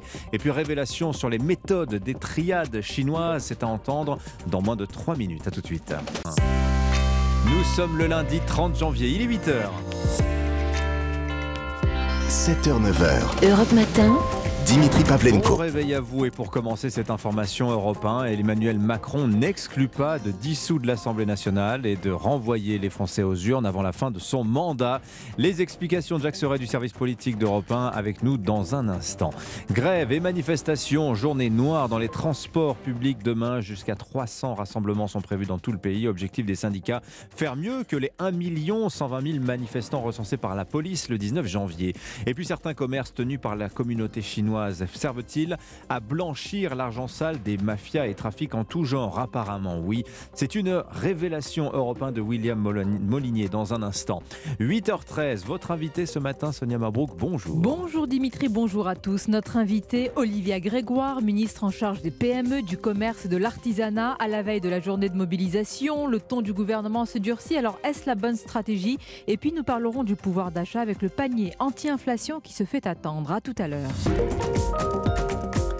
Le journal Fanny Marceau. Bonjour Fanny. Bonjour Dimitri, bonjour à tous. Avant la rue, demain, on va y revenir dans un instant. La bataille sur la retraite à 64 ans arrive en commission à l'Assemblée aujourd'hui. 7000 amendements déposés, essentiellement par la NUPES. Selon les informations d'Europe 1 ce matin, une quarantaine de députés La France Insoumise pourraient venir perturber l'examen du texte. Oui, le pays bordélisé par LFI, selon les mots de Gérald Darmanin et l'exécutif qui se demande comment s'en sortir. Le président, lui, a petite idée depuis plusieurs mois. Jacques la dissolution de l'Assemblée et le retour aux urnes avant la fin du mandat. Oui, Emmanuel Macron réfléchit à dissoudre l'Assemblée. Ce n'est pas prévu pour tout de suite, mais clairement, l'entourage du chef de l'État est quasi unanime en coulisses. Le président actionnera cette option avant 2027, assure un conseiller. Au mieux, selon un stratège du palais, ce serait l'occasion de retrouver une majorité absolue dans l'hémicycle. Au pire, et c'est l'hypothèse jugée la plus probable, le RN remporterait une majorité de sièges. Matignon reviendrait alors à Marine Le Pen. Si elle accepte, c'est le meilleur moyen de l'affaiblir à l'approche de la présidentielle, juge ce conseiller qui poursuit. Refuse, ça montrera qu'elle ne veut pas le pouvoir. En attendant, cette petite musique a l'avantage pour Emmanuel Macron de maintenir la pression sur l'ensemble de l'échiquier politique à commencer par les candidats à sa succession, Édouard Philippe, Bruno Le Maire, François Bayrou, qui dans un tel scénario n'auraient d'autre choix que de se concurrencer afin d'obtenir un maximum de sièges pour leurs partis respectifs. La dissolution, c'est l'arme nucléaire, assume un proche du président. Reste qu'un échec de la réforme des retraites au Parlement pourrait contraindre le chef de l'État à actionner son plan beaucoup plus tôt que prévu. Jacques Serret en direct pour Europe 1. Alors en attendant, la Première ministre s'est montrée particulièrement ferme hier. La retraite à 64 ans, ce n'est plus négociable, déclare-t-elle. Les syndicats y voient une provocation alors que se prépare demain l'acte 2 de la mobilisation contre cette réforme des retraites. Jusqu'à 300 rassemblements prévus. Mardi noir en vue dans les écoles et les transports. Seuls deux TGV sur 5 devraient circuler sur l'axe nord. Un sur deux dans l'Est et le Sud-Est, 1 sur 4 vers l'Atlantique et 2 Ouigo sur 5. Objectif pour l'intersyndicale, frapper encore plus fort que le 19 janvier dernier, où plus d'un million de personnes avaient défilé dans les rues, Barthélémy Philippe. Oui, le défi est de taille, mais les syndicats espèrent une mobilisation encore plus forte que le 19 janvier, à l'image de François Omril, le patron de la CFE-CGC. On espère toujours faire mieux. On fera au moins, au moins équivalent. Numéro 1 de l'UNSA, Laurent Escure compte sur les Français pour se mobiliser. Là, il faut que ce soit plus fort. Nous, à l'UNSA, on voudrait que le soutien des Français à cette mobilisation se traduise par encore plus de personnes dans la rue. On a un ras-le-bol qui s'accumule parce qu'il y a eu d'autres mesures euh, qui étaient néfastes socialement. Et là, c'est la goutte d'eau qui fait déborder le vase. Pour le secrétaire général de Force ouvrière Frédéric Souillot, ce qui compte, c'est de maintenir la pression sur l'exécutif jusqu'au retrait de la réforme. On ne sera pas là pour se compter, mais pour faire reculer le gouvernement. Le gouvernement, au bout d'un moment, sera bien obligé de nous entendre. Une majorité de citoyens est contre, la totalité des organisations syndicales, et on va continuer. Et pour les syndicats, l'amplification du mouvement passe par la réussite de cette deuxième journée de manifestation. Les représentants de l'intersyndicale se réuniront juste après pour discuter de la suite des actions. Barthélémy Philippe du service économie d'Europe 1. Notez qu'aujourd'hui déjà, les lycées seront perturbés par la mobilisation des élèves. Les transports routiers entrent également en grève aujourd'hui. à partir de ce soir, 19h. Autre question posée par l'actualité. Comment lutter contre le racisme, l'antisémitisme, les discriminations en touche genre Elisabeth Borne présente ce matin les 80 mesures d'un nouveau plan gouvernemental. Un testing systématique sur les discriminations à l'emploi, création d'outils avec des plateformes numériques et les influenceurs, et puis la possibilité d'émettre un mandat d'arrêt en cas d'infraction raciste ou antisémite. Objectif, selon la Première ministre, mieux sanctionner les auteurs de propos ou d'actes inacceptables et toujours mieux accompagner les victimes. Il est 8h05 sur Europe 1. Ce sont des commerces qui ont pignon sur rue. Vous vous y rendez peut-être euh, tous les jours. Euh, vous ne vous en, vous ne vous en doutez peut-être pas. Mais certains de ces commerces sont les vitrines légales des triades chinoises. Oui, elles s'allient avec d'autres mafias. Elles contournent la douane et elles réinjectent l'argent sale des trafiquants de stupéfiants dans l'économie française. C'est une information européenne. William Molinier, vous avez pu consulter une note du renseignement criminel qui estime que ces triades sont une menace élevée et qu'elles ont su se rendre incontournables. Oui, en 15 ans, la mafia chinoise est devenue une gigantesque machine à blanchir les billets maculés de drogue et de sang. Les Chinois exfiltrent le cash encombrant des dealers des cités. Ils donnent des coups de main au milieu corse et nouent des liens avec les cartels colombiens. sont eux aussi qui parfois rémunèrent les travailleurs sans papier sur les chantiers. La mafia chinoise se dissimule derrière l'activité marchande de la diaspora en France. Bar tabac, PMU, centre grossiste de textiles. Les propriétaires de ces entreprises sont aujourd'hui des jeunes Français d'origine chinoise, tout du moins sur le papier, car la gestion est clanique, dominée par la figure du père, qui n'apparaît presque jamais dans les documents officiels. Des business à la durée de vie très courte et dès qu'un réseau est démantelé, un autre prend immédiatement le relais. Mais William, euh, la police française semble en connaître quand même un, des pans entiers sur les triades chinoises. Pourquoi leur trafic perdure-t-il? Eh bien parce que le gouvernement chinois investit dans 14 ports européens depuis 2013. Il a des parts à Dunkerque, au Havre et à Nantes. Et il profite de la saturation du vecteur maritime. Les douaniers ne peuvent contrôler que 5% de la marchandise pour des questions de fluidité commerciale. Résultat, des conteneurs sont déclarés à 8 000 euros, valeur réelle 200 000 euros. Chaque année, 10 milliards d'euros de manque à gagner en TVA et en droits de douane pour l'État français. Une source policière y voit là un pillage à grande échelle voire une prédation discrètement orchestrée depuis Pékin. William Molinier. Enquête complète à retrouver sur europe1.fr et votre application Europe 1. Surtout ne pas alimenter l'engrenage de la violence. L'appel au calme d'Emmanuel Macron après les attentats qui ont fait sept morts à Jérusalem-Est ce week-end. Une escalade entre Israël et Palestine que le secrétaire d'État américain Anthony Blinken va tenter d'apaiser lors de sa visite à Jérusalem cet après-midi. Alors sur place, en Israël, plusieurs élus craignent que l'on en arrive à une nouvelle intifada, comme il y a 20 ans, comme il y a 40 ans aussi. Mais qu'est-ce qu'une intifada? C'est le tuto de la rédaction d'Europe 1, il est signé Caroline Baudry. Intifada est un mot arabe, il signifie soulèvement et désigne les deux révoltes contre l'occupation israélienne en Cisjordanie et à Gaza. La première éclate en 1987, elle est appelée guerre des pierres en référence aux pluies de projectiles lancées par des jeunes Palestiniens sur les militaires israéliens. En 1993, les accords d'Oslo mettent fin aux violences. La poignée de main entre Yasser Arafat et Yitzhak Rabin est historique. Mais sept ans plus tard, alors que le processus de paix échoue, le chef de la droite israélienne, Ariel Sharon, se rend sur l'esplanade des mosquées à Jérusalem. Les Palestiniens l'accusent de provocation, la zone s'embrase. Les ceintures d'explosifs et roquettes remplacent les pierres. Israël répond par une grande offensive. Les violences s'arrêtent en 2005 avec un bilan quatre fois plus lourd que la première intifada. 4700 morts, dont 80% de Palestiniens. Caroline Baudry. Et puis le tuto, le tuto de la rédaction d'Europe 1, c'est la notice de l'info. Tous les matins dans votre journal de 8h. Dans l'actualité également, au moins 4 morts, 6 blessés en Ukraine hier après de nouveaux bombardements sur Kherson et Kharkiv. Un hôpital, un bureau de poste, une gare routière ont été endommagés à Kherson dans le sud, selon les autorités ukrainiennes. Bombardement également à Kharkiv dans l'est du pays. Hier, lors d'un entretien avec son homologue chilien, le chancelier allemand a rappelé que la guerre en Ukraine ne se transformera pas en conflit entre la Russie et l'OTAN. Son pays, dit-il, ne le permettra pas. Et puis attention, c'est peut-être une bombe. L'audit sur les méthodes de management euh, au sein de la Fédération française de foot et va être remis aux dirigeants de la 3F aujourd'hui. Oui, lancé par le ministère des Sports après les accusations de harcèlement sexuel et moral à l'encontre du président Noël Legrette. Trois mois et demi d'enquête et des conclusions qui sont très attendues, Cyril de la Morinerie. Oui, après un travail de longue haleine, des dizaines de salariés auditionnés, c'est l'heure de vérité. Noël Legrette, visé par des accusations de harcèlement sexuel et moral, va prendre connaissance de ce pré-rapport. Le président de la fédération, mis en retrait de ses fonctions, aura dix jours pour formuler ses éventuelles remarques au ministère des Sports. Alors si rien n'a fuité, on sait que l'enquête a été longue, preuve que tout a été passé au pagne fin. L'objectif est de savoir si les faits avancés dans une première enquête journalistique sont avérés, à savoir une ambiance toxique à la fédération, un management autoritaire de la directrice générale Florence Ardouin et une attitude déplacée de son président envers les femmes. Ces derniers jours, de nouveaux témoignages se sont ajoutés au dossier. Une ancienne collaboratrice de Noël Legrette l'a comparé à un chasseur.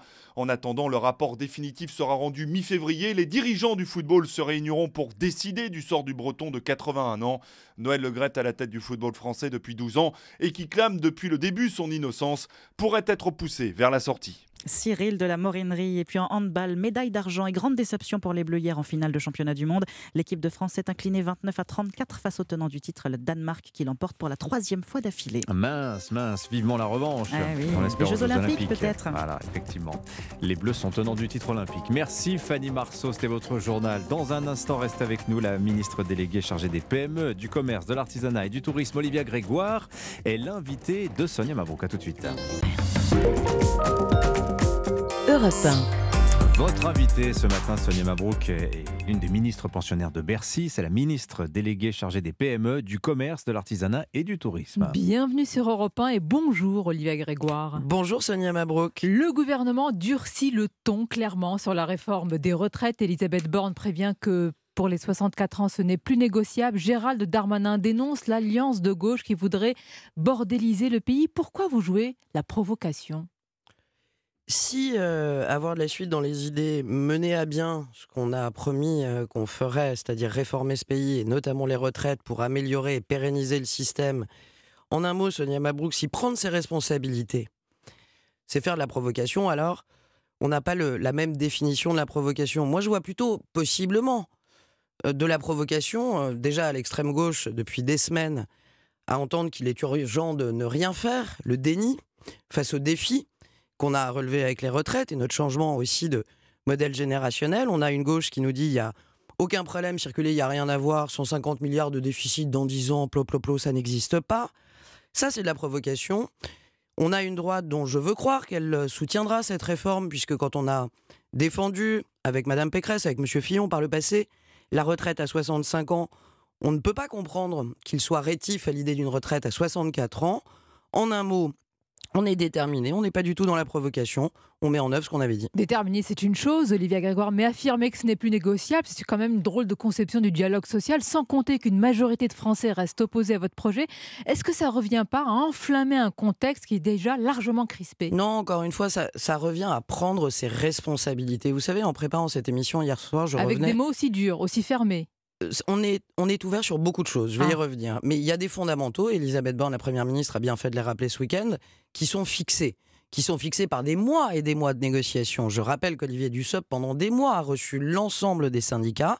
Et sur cet âge et ces annuités, c'est le point de départ, c'est le cœur de la réforme. Est-ce à dire que sur les carrières longues, que sur les carrières hachées, que sur les carrières des plus modestes, que sur les carrières pénibles, ou de nous, les femmes, nous n'allons pas être force de proposition je peux vous assurer que le groupe Renaissance sera au rendez-vous pour proposer et améliorer le texte. Je ne doute pas que les oppositions feront de même. Alors ça c'est important puisque le texte arrive aujourd'hui en commission à l'Assemblée. Selon nos informations européennes, la Première ministre Elisabeth Borne réfléchit donc à des petites, certains disent concessions, mais comme le fait quand même, c'est important de permettre aux femmes d'utiliser à plein les trimestres éducation, maternité obtenus au cours de leur carrière. Ça, ce serait que justice. Nous sommes d'accord euh, on est d'accord sur le fait qu'il y a énormément à faire encore pour les femmes. On est d'accord aussi, et je voulais le dire ce matin, sur le fait que c'est étonnant. Moi, ça fait six ans que je suis engagé depuis 2017. Là, on entend les, les NUPS s'égosiller sur la, proposition que nous faisons euh, pour améliorer au final la pension des femmes. Je rappelle que, que beaucoup, beaucoup de femmes sont en deçà de 1000 euros et ont des carrières hachées et donc des petites retraites. Je voulais quand même partager le fait que j'ai jamais entendu pendant six ans, jamais, une proposition de loi venant de LFI à l'époque ou des NUPS aujourd'hui pour améliorer la pension des femmes, pour améliorer le cumul emploi-retraite, pour améliorer les trimestres de maternité. On se dirait qu'ils se réveillent avec cette réforme. Nous, on a, j'imagine, un groupe parlementaire qui sera force de proposition. Je sais que les autres groupes aussi, il y a encore à améliorer et on est ouvert sur tous ces pans. Mais sur le, la balise de fond, qui est l'âge et les annuités, il faut bien partir de quelque chose. La NUPES, je ne sais pas s'il se considère comme force de proposition, mais comme force d'obstruction, des milliers d'amendements, et puis peut-être, peut-être, certains disent même une volonté de, déranger, de perturber le travail en, commission. Si jamais c'était le cas, on est, on est lundi matin, le 30 janvier, 8h17. Soyons euh, optimistes et espérons qu'ils seront à la hauteur de leur responsabilité de mandat parlementaire. On peut ne pas être d'accord, mais pour reprendre euh, l'expression euh, très poétique euh, euh, d'une femme politique la semaine dernière. Non, l'Assemblée nationale n'est pas une ZAD, ne doit pas l'être, et j'espère de tout cœur qu'elle ne le sera pas. On a moyen d'exprimer dans la rue, ce sera le cas demain. On a moyen d'exprimer sur les plateaux, c'est déjà le cas. L'Assemblée nationale est un lieu de vote, et c'est là d'ailleurs que le, le, rapport de force dont vous parlez à juste titre, parce que je ne suis pas aveugle, il est bien là, doit trouver une solution et c'est par le vote, le vote des parlementaires qui ont été élus par le peuple. Oui, mais d'abord, ça se joue dans la rue. Demain, les oppositions, dont Fabien Roussel, invité hier du grand rendez-vous, Olivier Grégoire, euh, affirment que vous cherchez le chaos social, que vous cherchez la confrontation par des mots aussi définitifs que ceux de la Première ministre. En somme, que ce serait vous qui serez responsable du blocage du pays. Que lui répondez-vous? Encore une fois, il est beaucoup plus facile de critiquer et d'être dans l'opposition que de faire. La critique est aisée, l'arrêt difficile. C'est une réforme qui demande des efforts, on l'a tous dit, c'est une réforme qui n'est pas évidente. Est-ce qu'on s'est tous levé le matin en se disant j'ai envie de travailler deux ans de plus? On l'a déjà dit. Euh, non, c'est pas forcément. Euh, est-ce qu'on s'est levé le matin en se disant bah, j'aimerais bien avoir une meilleure retraite que ma maman? Moi, j'étais touché par les mots de Gérald Darmanin hier dans Le Parisien. Ça me rappelle ma maman qui me disait mais comment c'est possible qu'on nous enquiquine autant pour pouvoir prendre notre retraite et on peut plus bosser? Ma maman, moi, elle voulait continuer à travailler. le cumul emploi-retraite, c'était très compliqué. Il faut qu'on améliore ça au Parlement. Sur le travail des seniors, il faut qu'on fasse des propositions. Mais l'opinion publique se crispe. Votre majorité, loin d'être monolithique, est en proie au doute. Le soutien des LR s'érode chaque jour davantage. Il n'est pas acquis. Franchement, reconnaissez qu'il y a un problème, comme on dit, de pédagogie sur votre Non, il n'y a pas un problème de pédagogie. Ah, vous trouvez que vous trouvez le, vous faites le bon travail pour l'expliquer. D'abord, c'est une, réforme et tout le monde s'en rend compte. Dès qu'on rentre précisément dans les détails, qui devient extrêmement technique, pour pas dire euh, parfois technocratique tout et complexe. Tout le monde fait ses calculs, Olivia Grégoire. Tout le monde fait ses eh calculs et, c'est bien normal. et c'est bien normal. J'ai rencontré aussi beaucoup de Français chaque semaine quand je me déplace, qui me disent, pas forcément avec la voix forte, mais au détour d'un marché, qui me disent et nos enfants, parce que le système de retraite, là, c'est bien, moi j'en bénéficie, peut-être vous, mais qu'est-ce qu'on laissera à nos enfants? On laissera 150 milliards de dettes dans 10 ans, Sonia Mabrouk quand on est déjà à 3 000 milliards de dettes, comme Bruno Le Maire l'a rappelé Est-ce que vous imaginez, ce, tableau est sorti hier dans un, journal, est-ce que vous imaginez que aujourd'hui tout l'impôt sur les sociétés que payent tous nos entrepreneurs en France, les toutes petites entreprises, les commerçants, les artisans, tout l'impôt sur les sociétés, c'est 51 milliards d'euros. Les intérêts de notre dette aujourd'hui, c'est 51 milliards d'euros. Mais vous pensez que ces arguments financiers comptables, ils infusent C'est pas comptable. Les gens ont beaucoup de bon sens. Et je ne crois pas que ce soit comptable que de dire on se mord la queue si tous les impôts ne payent que les intérêts de la dette. Les gens ne sont pas idiots. Ils se rendent bien compte que la responsabilité politique, c'est aussi de se porter garant de l'avenir et de l'avenir de nos enfants. Et je crois que cette euh, cet axe-là est un axe de responsabilité qu'un un certain nombre de Français sont susceptibles de l'entendre aussi. Ne rien faire, c'est mettre le système dans le mur et c'est dire après moi le déluge. Et on l'entend peut-être à ma voix.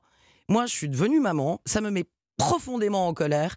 C'est la raison pour laquelle on s'engage en politique, pas parce que c'est facile, mais pour prendre ses responsabilités. On entend Là, votre colère, évidemment. Vous en appelez au bon sens. Malgré tout, une majorité de Français reste aujourd'hui opposée clairement à ce projet. Est-ce qu'on manque aussi d'oxygène, j'allais dire démocratique, Olivia Grégoire Par euh, les informations d'Europe, on apprend que le président songerait à dissoudre avant 2027. Est-ce que ce serait une forme de redonner un, peu d'air enfin?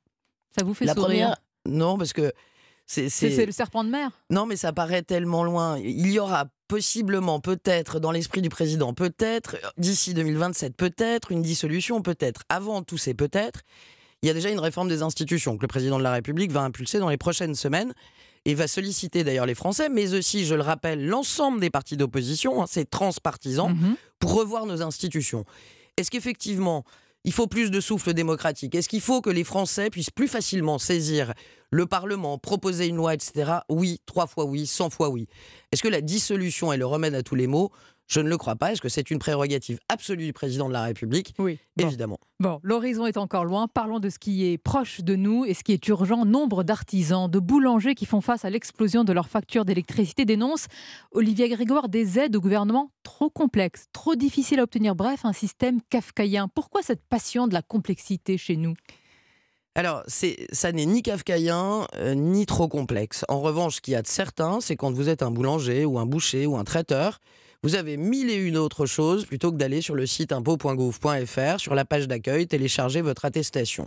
Ça, je peux l'entendre. Mais vous avez aussi à vos côtés, bien souvent, un comptable qui vous accompagne, mais aussi, depuis maintenant quelques semaines, dans chaque préfecture de France, un conseiller départemental qui est là pour vous aider à obtenir ces aides. Alors moi j'ai fait au plus simple, je suis arrivé au mois de juillet à Bercy sur cette mission et donc j'ai beaucoup simplifié. Aujourd'hui il suffit d'aller sur le site impôt.gouv.fr, sur la page d'accueil, signer une attestation qu'on peut télécharger en disant je suis une TPE, je suis une PME et je dois bénéficier de l'aide et la renvoyer à son fournisseur. Si, si on rentre dans tous les critères, hein, parce que les critères sont tout assez ce qu'il faut faire. On a, avec Bruno Le Maire, considérablement simplifié les critères. Il y a un seul critère que vous allez vite comprendre, c'est est-ce que vous êtes vraiment soumis auprès de l'énergie? Si l'énergie représente 3% de votre chiffre d'affaires ou plus, vous l'êtes. Mais je rappelle que il y a énormément d'aides, c'est 12 milliards d'euros aujourd'hui qui sont sur la Pourquoi table. ne pas faire un et on a bouclier beaucoup tarifaire pour tous Parce que un bouclier tarifaire pour tous aurait deux écueils. D'abord, il serait injuste. Il irait donner des aides à des entreprises qui n'en ont pas besoin. Vous avez aujourd'hui beaucoup de TPE ou de PME qui n'ont pas de four, qui n'ont pas de chambre froide. Et donc, nous irions dépenser des dizaines de milliards pour des entreprises qui n'en auraient pas besoin. Dans le contexte actuel, ce serait irresponsable. Et d'abord au niveau économique, mais aussi au plan budgétaire.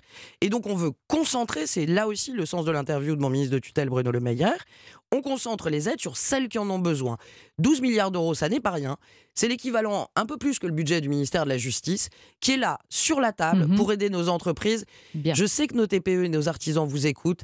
Allez télécharger cette attestation sur la page d'accueil, renvoyez-la à votre fournisseur pour pouvoir bénéficier des aides dès la prochaine facture. Dans ce contexte de pouvoir d'achat, Olivier Grégoire, vous multipliez les consultations avec la grande distribution afin de dresser une liste de produits du quotidien à prix bas pour faire face à l'inflation. C'est le fameux panier anti-inflation. Où est-ce que vous en êtes? Parce que, ah, écoutez, les distributeurs, ça viendra jamais. C'est un gadget, ça va faire pchit. Alors, déjà, merci de m'interroger parce qu'il ne vous a pas échappé, Sonia Mabourg, que beaucoup de gens en parlent, mais la seule qui n'en a pas parlé, c'est celle qui est en train de le construire, c'est-à-dire euh, moi. Merci de la précision. Un panier d'une petite cinquantaine de produits, du quotidien, qui correspondrait aux besoins d'une famille avec enfants et qui serait à prix bas, comme vous l'avez appelé, et non pas à prix coûtant ou à prix cassé. Les mots ont leur sens. Évidemment, mon objectif est, le suivant, faire en sorte que les Français puissent avoir sur un panier du quotidien des prix attractifs, mais entre l'idée et l'action, c'est toujours compliqué. Donc il y a deux écueils que je cherche à éviter.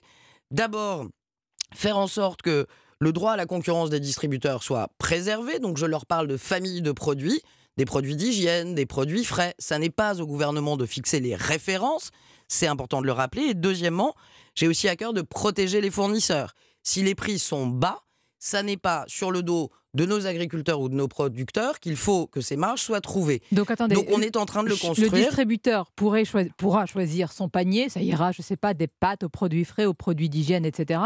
Mais euh, qu'on comprenne bien, l'enseigne va s'engager sur un prix maximal national et non plus un, un prix euh, coûtant sans faire de marge. c'est euh, l'idée, et l'idée n'est pas d'être uniquement sur le prix. J'ai à cœur aussi qu'il y ait des produits de qualité, par exemple des produits frais, possiblement des produits bio, euh, dans des marges importantes, et que ce ne soit pas uniquement un panier petit prix, que ce soit un panier du quotidien, et pas uniquement que la bataille se fasse sur le prix, mais aussi sur la qualité. On va vous dire, c'est une formidable idée, mais elle existe déjà. C'est une opération commerciale. Mais comme vous a- le font là où les- vous n'avez pas tort, c'est que distributeurs. évidemment les distributeurs n'ont pas attendu et heureusement pour mettre en place des opérations coup de poing. Je ne vais pas les citer, ils sont nombreux et je les en remercie d'ailleurs puisque c'est ainsi qu'on on contribue tous à faire baisser l'inflation. Moi, ce que je propose aux distributeurs et j'espère qu'ils accepteront cette euh, Vous avez des doutes, hein, on l'entend ce matin à votre Non, voix. mais moi je suis quelqu'un de très pragmatique. J'aurais à cœur de revenir si on arrive à, à- à monter euh, la chose et j'ai bon espoir euh, d'y parvenir. J'y retravaille encore aujourd'hui et cette semaine je vais les recevoir. Et j'aurai à cœur de parler quand ce sera fait. Trop de politique par l'avant que ce soit fait. Mais évidemment, ils le font, mais ils le font de façon désordonnée. Moi, je leur propose de faire une action collective ensemble à partir du mois de mars pour trois mois pour pouvoir avoir une action sur une cinquantaine de produits collectivement et concomitamment pour que les gens puissent aussi se repérer, avoir une balise dans ces prix à la consommation. Ils acceptent cette proposition, tant mieux. Ils ne l'acceptent pas, bah, j'en serais fort mari. Mais pourquoi il ne l'acceptera pas? Parce que les distributeurs, Parce que c'est compliqué, vous rentrez dans des... Ils sont aussi vent debout, pardonnez-moi, sur un texte euh, que- au Parlement qui est destiné à rééquilibrer les négociations, vous le savez mieux que moi, commerciales annuelles entre fournisseurs et distributeurs. Ils dénoncent au final un texte inflationniste alors que maintenant vous leur demandez un panier anti-inflation. S- sans trop rentrer dans les détails, mais d'abord, ils le savent très bien, les distributeurs. J'ai beaucoup travaillé avec les parlementaires pour que le texte évolue. Euh, Le texte qui a été voté n'est pas aussi inflationniste que la première version. Les députés ont corrigé le texte et ont fait d'autres propositions. Moi, j'ai aussi à cœur de rappeler qu'au mois de novembre, par exemple, les distributeurs sont engagés à mes côtés pour éviter euh, que les PME ne soient malmenées dans les négociations commerciales. Et ça, on a réussi à le faire avec tous les distributeurs, sans loi, le pacte de solidarité commerciale. J'ai bien vu qu'ils étaient capables d'avoir de la responsabilité, j'ai bien vu qu'ils étaient assez agacés par cette proposition de loi. J'ai à cœur, en tant que membre du gouvernement, de continuer à travailler avec eux en responsabilité.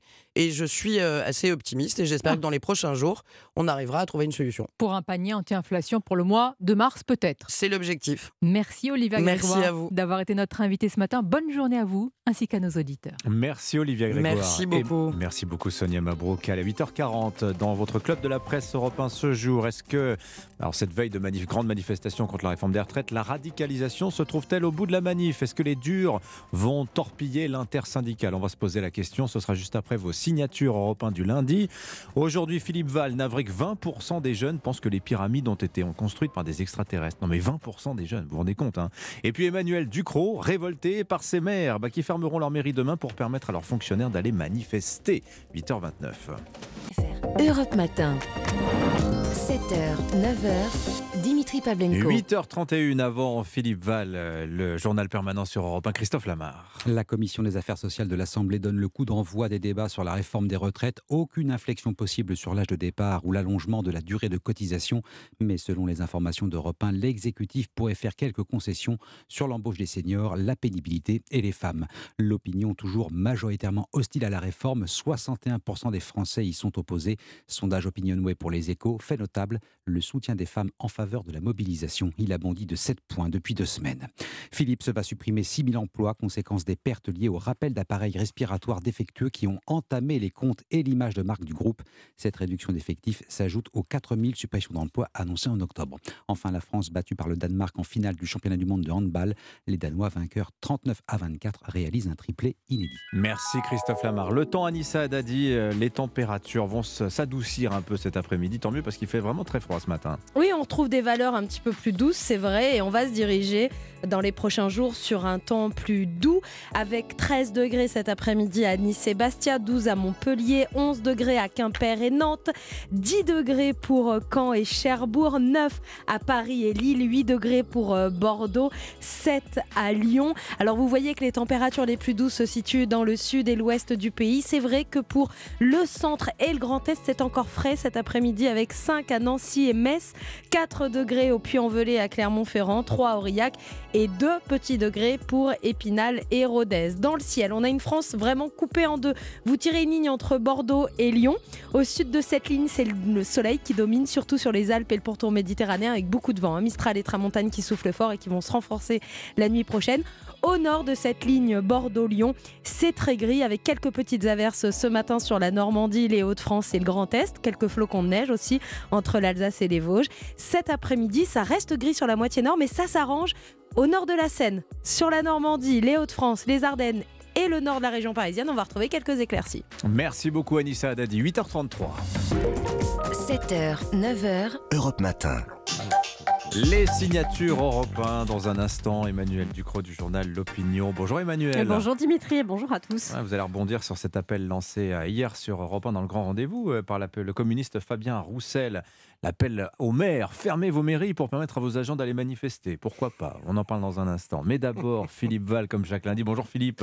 Bonjour Dimitri. Alors vous avez ce matin des, comme des remontées d'enfance, mon cher Philippe, hein, des réminiscences. Oui, autrefois, sur l'envers des papiers de bonbons, il y avait des petites questions de culture générale. Le saviez-vous? Un kilo de plume était égal à un kilo de plomb. La Terre tournait sur elle-même en 24 heures. Les, les premiers mots d'Armstrong sur la Lune étaient un petit pas pour l'homme, un grand pas pour l'humanité. Louis Pasteur avait sauvé d'innombrables vies en découvrant la vaccination contre la rage. Et la plus grande pyramide d'Égypte avait été édifiée par le pharaon Khéops.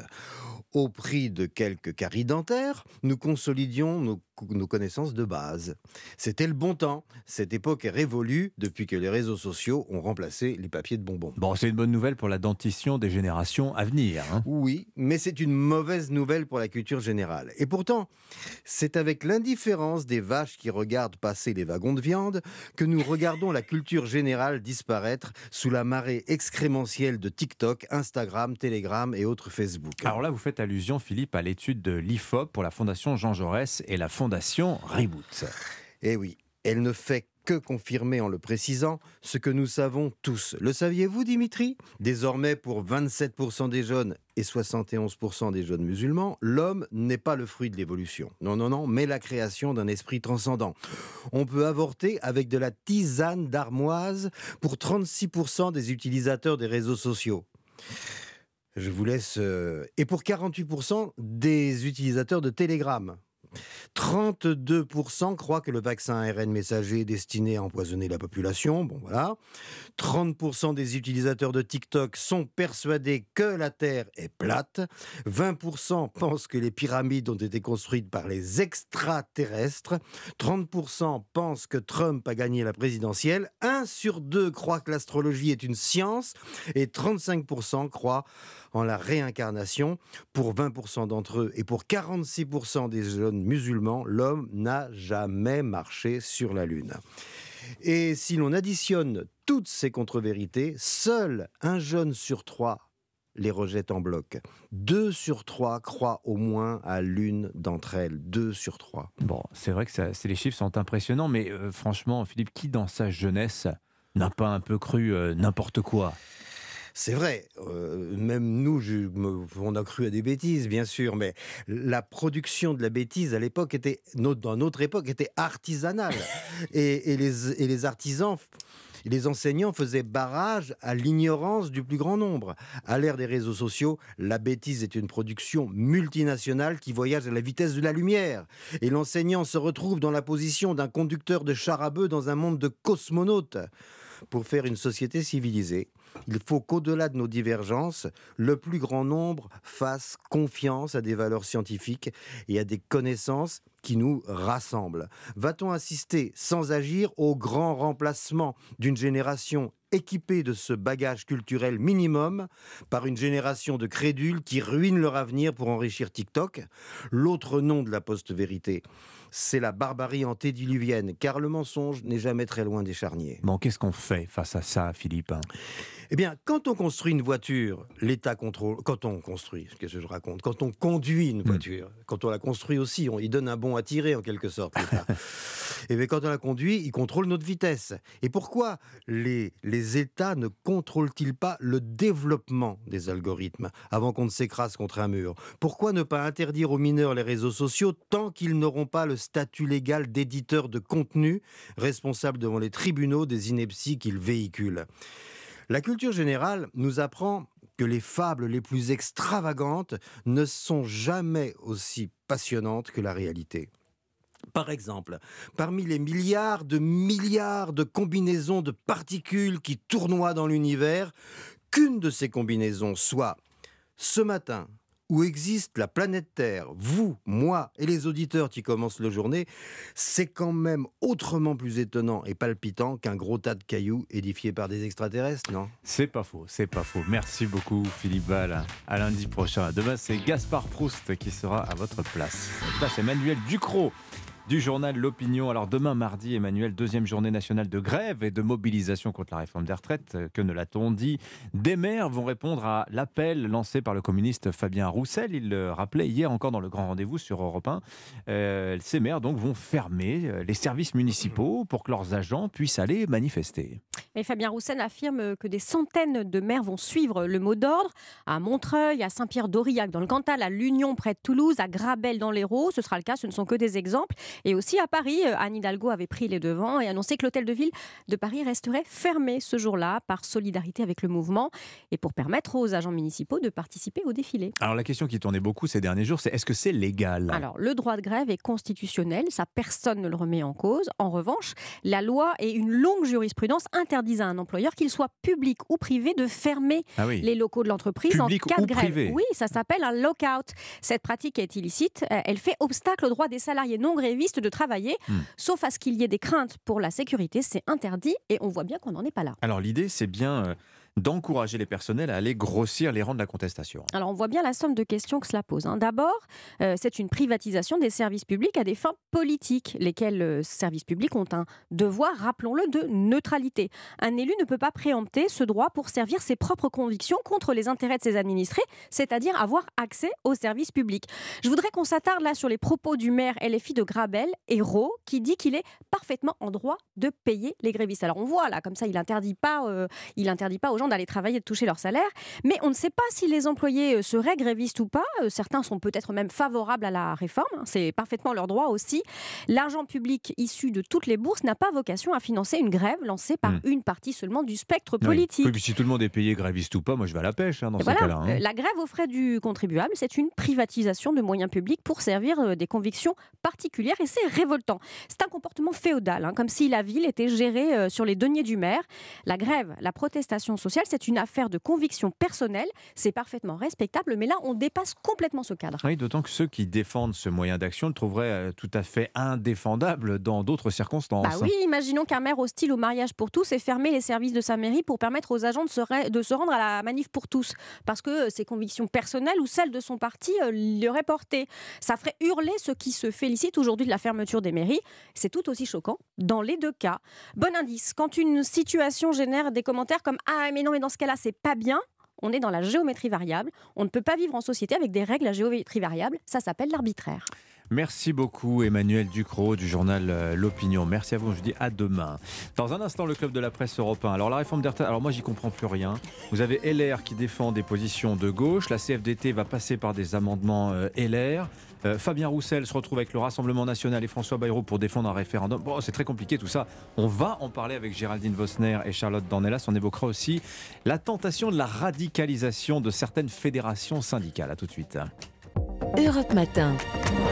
7h, 9h, Dimitri Pavlenko. 8h44 sur Europe 1. C'est une semaine difficile hein, qui s'ouvre pour le gouvernement sur les deux niveaux de la démocratie, hein, la rue et le Parlement. Partout de l'hostilité à son projet de réforme des retraites. Alors le texte arrive ce matin en commission des affaires sociales à l'Assemblée nationale. Il y a 7000 amendements à examiner avant l'envoi du texte dans l'hémicycle. Demain, dans la rue, il devrait y avoir beaucoup de monde. Alors y en aurait-il plus que le 19 janvier dernier? C'est une des questions euh, autour de ce sujet. On en parle ce matin avec Charlotte Dornelas. Bonjour Charlotte. Bonjour Dimitri. Journaliste à Valeurs Actuelles et Géraldine Vosner, journaliste au point. Bonjour Géraldine. Bonjour Dimitri. Alors on voit, on va partir de ce sondage, c'est très intéressant, Opinion Web pour les échos. On voit que l'opposition des Français à la réforme ne faiblit pas. Il y avait 58% d'oppos- des Français opposés à la réforme le 12 janvier. On est monté à 66%. euh, le 19 janvier, jour de la première manifestation, on est encore à 61%. L'affaire vous semble-t-elle bien embarquée pour le gouvernement, compte tenu de ce chiffre quand même hein? C'est très compliqué pour le gouvernement qui, à mon avis, a commis un certain nombre d'erreurs. Erreurs de communication d'abord. On a quand même eu euh, un, un exécutif qui, depuis cinq ans, répétait qu'il était hors de question d'augmenter l'âge de départ, qu'il y avait d'autres solutions, et qui opère un renversement complet. Euh, ça crée quand même dans l'opinion une espèce d'élan de rejet. Et puis, erreur de communication, euh, quand on présente la réforme comme une réforme juste. C'était le mot d'ordre de, de- d'Elisabeth Borne, c'était voilà l'élément de com qu'elle avait choisi de mettre en avant. Du coup, tout le monde s'est mis à regarder dans le détail euh, quelles étaient les situations particulières et on s'est aperçu que euh, non, elle a plein de vertus sans doute cette, cette réforme, mais euh, on ne peut pas la qualifier de juste. On a vu les, les problèmes sur les carrières longues qui allaient cotiser un peu plus longtemps, etc.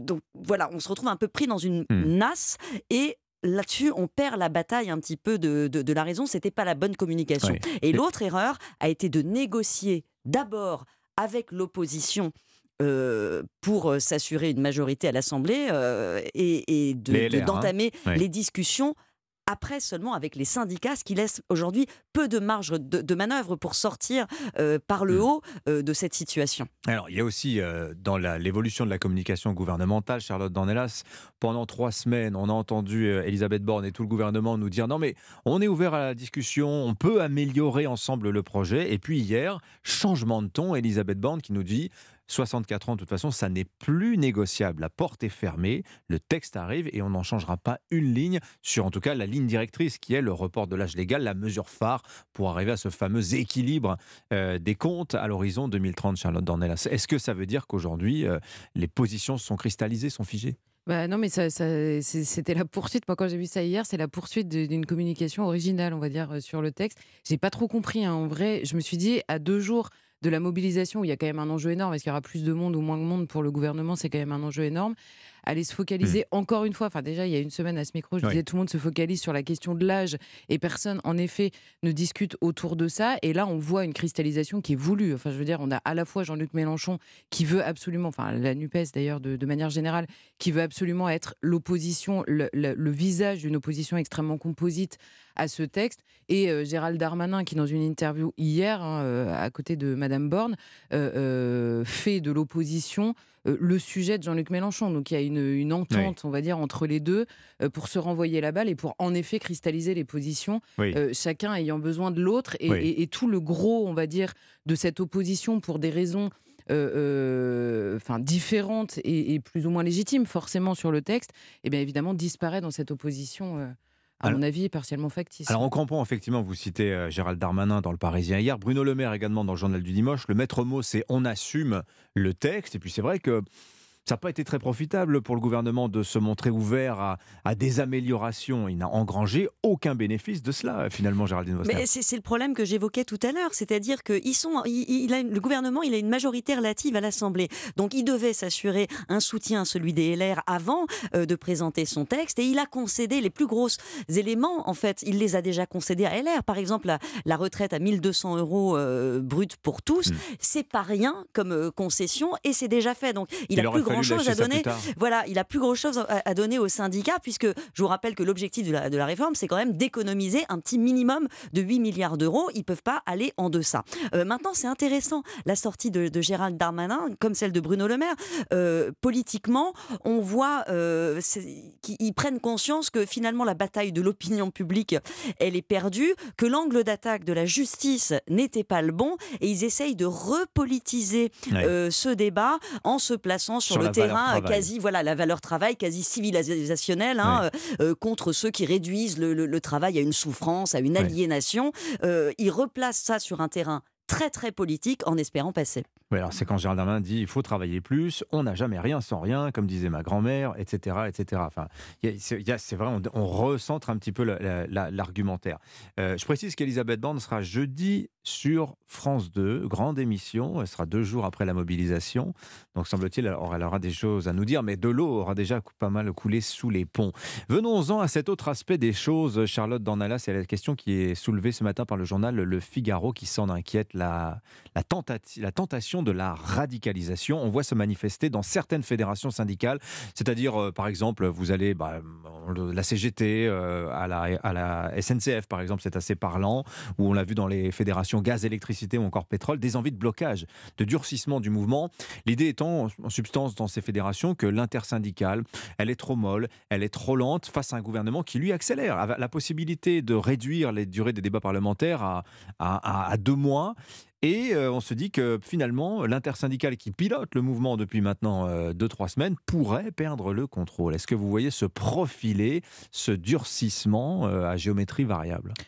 C'est l'éternelle discussion, évidemment. Les, ceux qui discutent avec les ministères sont plus raisonnables, on va dire, euh, que les plus radicaux qui sont sur le terrain. Il y a une passion révolutionnaire, on va dire, euh, mmh. euh, chez certains syndicalistes de terrain. Mais vous pensez qu'on va vers, du, on va vers du désordonné, là?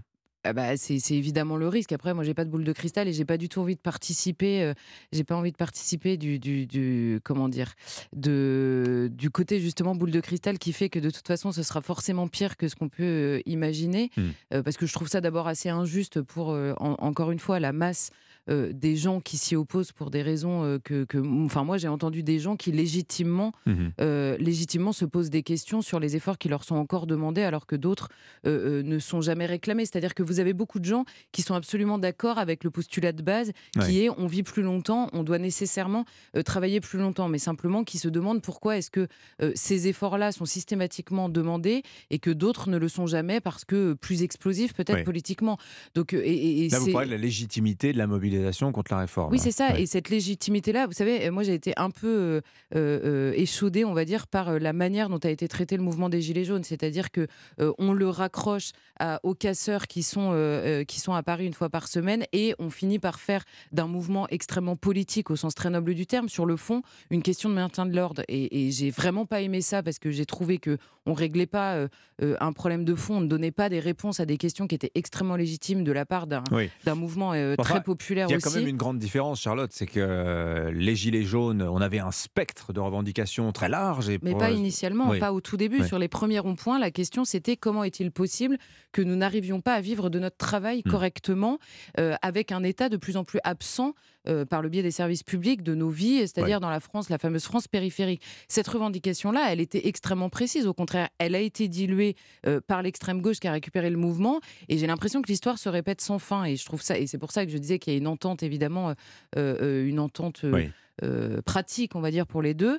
Et, je trouve ça assez injuste. C'est ça qu'on appelle la gilet jaunisation, Géraldine Vosner, c'est-à-dire en fait, euh, comme on n'a pas eu gain de cause euh, il y a de ça 4 ans, quelque part, une sorte de vengeance pour la moindre, euh, à la moindre occasion, et les retraites en procurent une belle.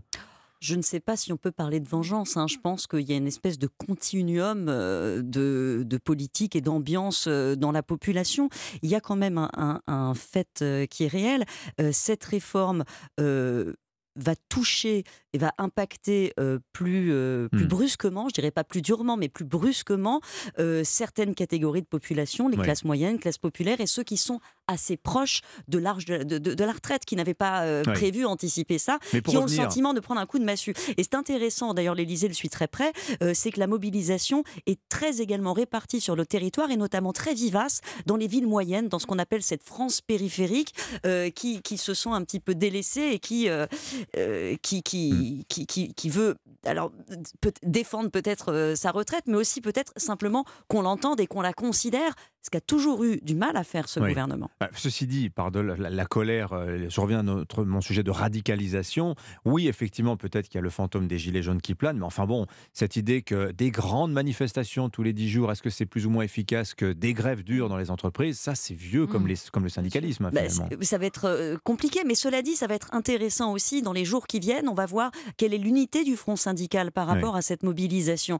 Euh, c'est ce débardement par la base, c'est pas la première fois qu'on l'observe. hein. On l'a vu au moment euh, euh, des, des grèves dans les, dans les raffineries, on l'a vu euh, cet, cet hiver. À la SNCF, le mouvement est venu hors syndicat finalement. Donc on a une radicalisation euh, de, cette, de, de cette jeunesse. Hmm. Mais ça non plus, n'est pas nouveau. Un Sudrail, à la fin des années 80, naît justement Voilà. d'une radicalisation de la que- base qui trouve que la CGT ne va pas assez loin. Alors, Donc c'est pas peut-être, mais en même temps, la, la CFDT euh, serait en colère, ne- n'est pas du tout favorable à ce qu'on, euh, Laurent Berger l'a dit, à, à ce qu'on bloque le, le- le pays. Donc il y a la question de cette tenue euh, du front syndical et puis de la réaction des Français. Je veux dire que moi, je- c'est pareil, je n'ai aucune idée de comment ça sera perçu. Hmm. Euh, quelles seront les réactions si euh, on doit bloquer le pays Ouais. bah, C'est ce qu'on verra dans, dans les jours, les, les semaines qui vont venir. Alors, on ne va pas entrer dans le détail du texte, mais il se trouve que mercredi arrive en Conseil des ministres le projet de loi immigration défendu par Gérald Darmanin. Comme par hasard, est-ce que c'est le bon moment pour sortir ce texte, euh, le mettre sur la place publique en pleine bataille des retraites? Bah, écoutez, on peut y voir quand même un certain intérêt. Ça peut présenter un intérêt finalement politique euh, pour le gouvernement, euh, dans la mesure où vous avez une large ma- majorité de l'opinion aujourd'hui qui est contre cette réforme des retraites euh, et soutenue évidemment par la NUP, par, la gauche. Euh, sur l'immigration, on risque d'avoir l'inverse, c'est-à-dire que euh, vous, allez avoir la, la- la- NUP qui se déclare défavorable à un durcissement des conditions d'accueil ou de l'encadrement, en tout cas de l'immigration. Or, l'opinion, elle, y est très largement favorable. Et je pense qu'il y a quand même une arrière-pensée euh, du gouvernement de jouer un peu là-dessus Hmm. pour fissurer cette unité euh, de, la- de- de la gauche, apparente de la gauche et de l'opinion. Est-ce que vous regrettez, Charlotte Dornelas, cette instrumentalisation quelque part euh, du projet de loi immigration dans le débat plus large sur les, les retraites? C'est un petit peu hein, ce que semble dire Géraldine Non, non, Bosner non, l'instant. moi je, je le regrette pas. Je pense que c'est un sujet qui est également extrêmement important. Et là, pour le coup, Gérald Darmanin a raison de dire que c'est une préoccupation euh, majeure euh, dans le pays et même sur la question de la souveraineté même du pays, de savoir qui rentre et qui sort de son pays. J'ai peur en revanche que euh, la loi immigration ne serve qu'à euh, être un instrument euh, par rapport à la réforme des retraites. On pourrait imaginer que, étant donné que les deux sont présentés euh, quasiment en même temps, le sujet de la démographie, par exemple, soit présent au cœur, justement, puisse lier les deux sujets, ce qui n'est pas le cas. Et on, on risque d'avoir un, un discours extrêmement dur en disant cette réforme des retraites. D'ailleurs, on a vu Gérald Darmanin insiste sur le, les expulsions. C'est donc bien un moyen de communiquer aussi à destination de la population. Dans le détail, j'attends de voir le texte pour le commenter, mais de ce qui est sorti, peur que le durcissement soit essentiellement dans la bouche du ministre. Rendez-vous mercredi. Merci à toutes les deux. Charlotte Dornelas, Valeurs Actuelles. Géraldine Vosner, Le Point. Bonne journée. 8h57 sur Europe 1. Place à Philippe Vandel. Bonjour Philippe. Bonjour Dimitri. Culture Média sur Europe 1. Au programme aujourd'hui. Hier soir sur M6, le magazine Zone Interdite qui diffusait une enquête choc sur la prise en charge des personnes âgées. Pourquoi j'en parle? Parce que ça a été diffusé hier. Normalement, on fait jamais ça, mais ce documentaire, cette diffusion pourrait relancer le scandale un peu à la manière de ce qui s'était passé avec la sortie du livre de Victor Castanet. On en parle avec la productrice et la réalisatrice de ce doc, Géraldine Levasseur, et l'horaire peu. On reste sur M6, une fois n'est pas coutume. Scène de ménage sur M6, il y a un 14e saison, ça n'a jamais aussi bien marché. Il y a un nouveau couple qui débarque. Pourquoi on en parle? Parce que pour la première fois. Des jeunes, des vieux, dites-nous Non, tout. des noms connus. Fanny Cotenson, Didier Bénureau, ils seront avec nous dans ce studio. Et puis le, rapport, Ox- le rappeur pardon, Oxmo Puccino pour un spectacle hommage à Marcel Proust. On l'attendait pas là. C'est justement pour ça que ça nous intéresse. À la recherche du temps perdu, il n'est pas seul sur scène. Il est avec une icône du cinéma français, Françoise Fabian. Un pas seul en scène, donc c'est nouveau aussi, ça vient de sortir. Merci beaucoup Philippe Vandel. Mm. Bonne émission. L'info continue sur Europe 1, 18h, punchline. Laurence Ferrari, à midi, Romain Desarbres pour Europe Midi. Quant à moi, je vous retrouve demain, 7h. Bonne journée, à demain.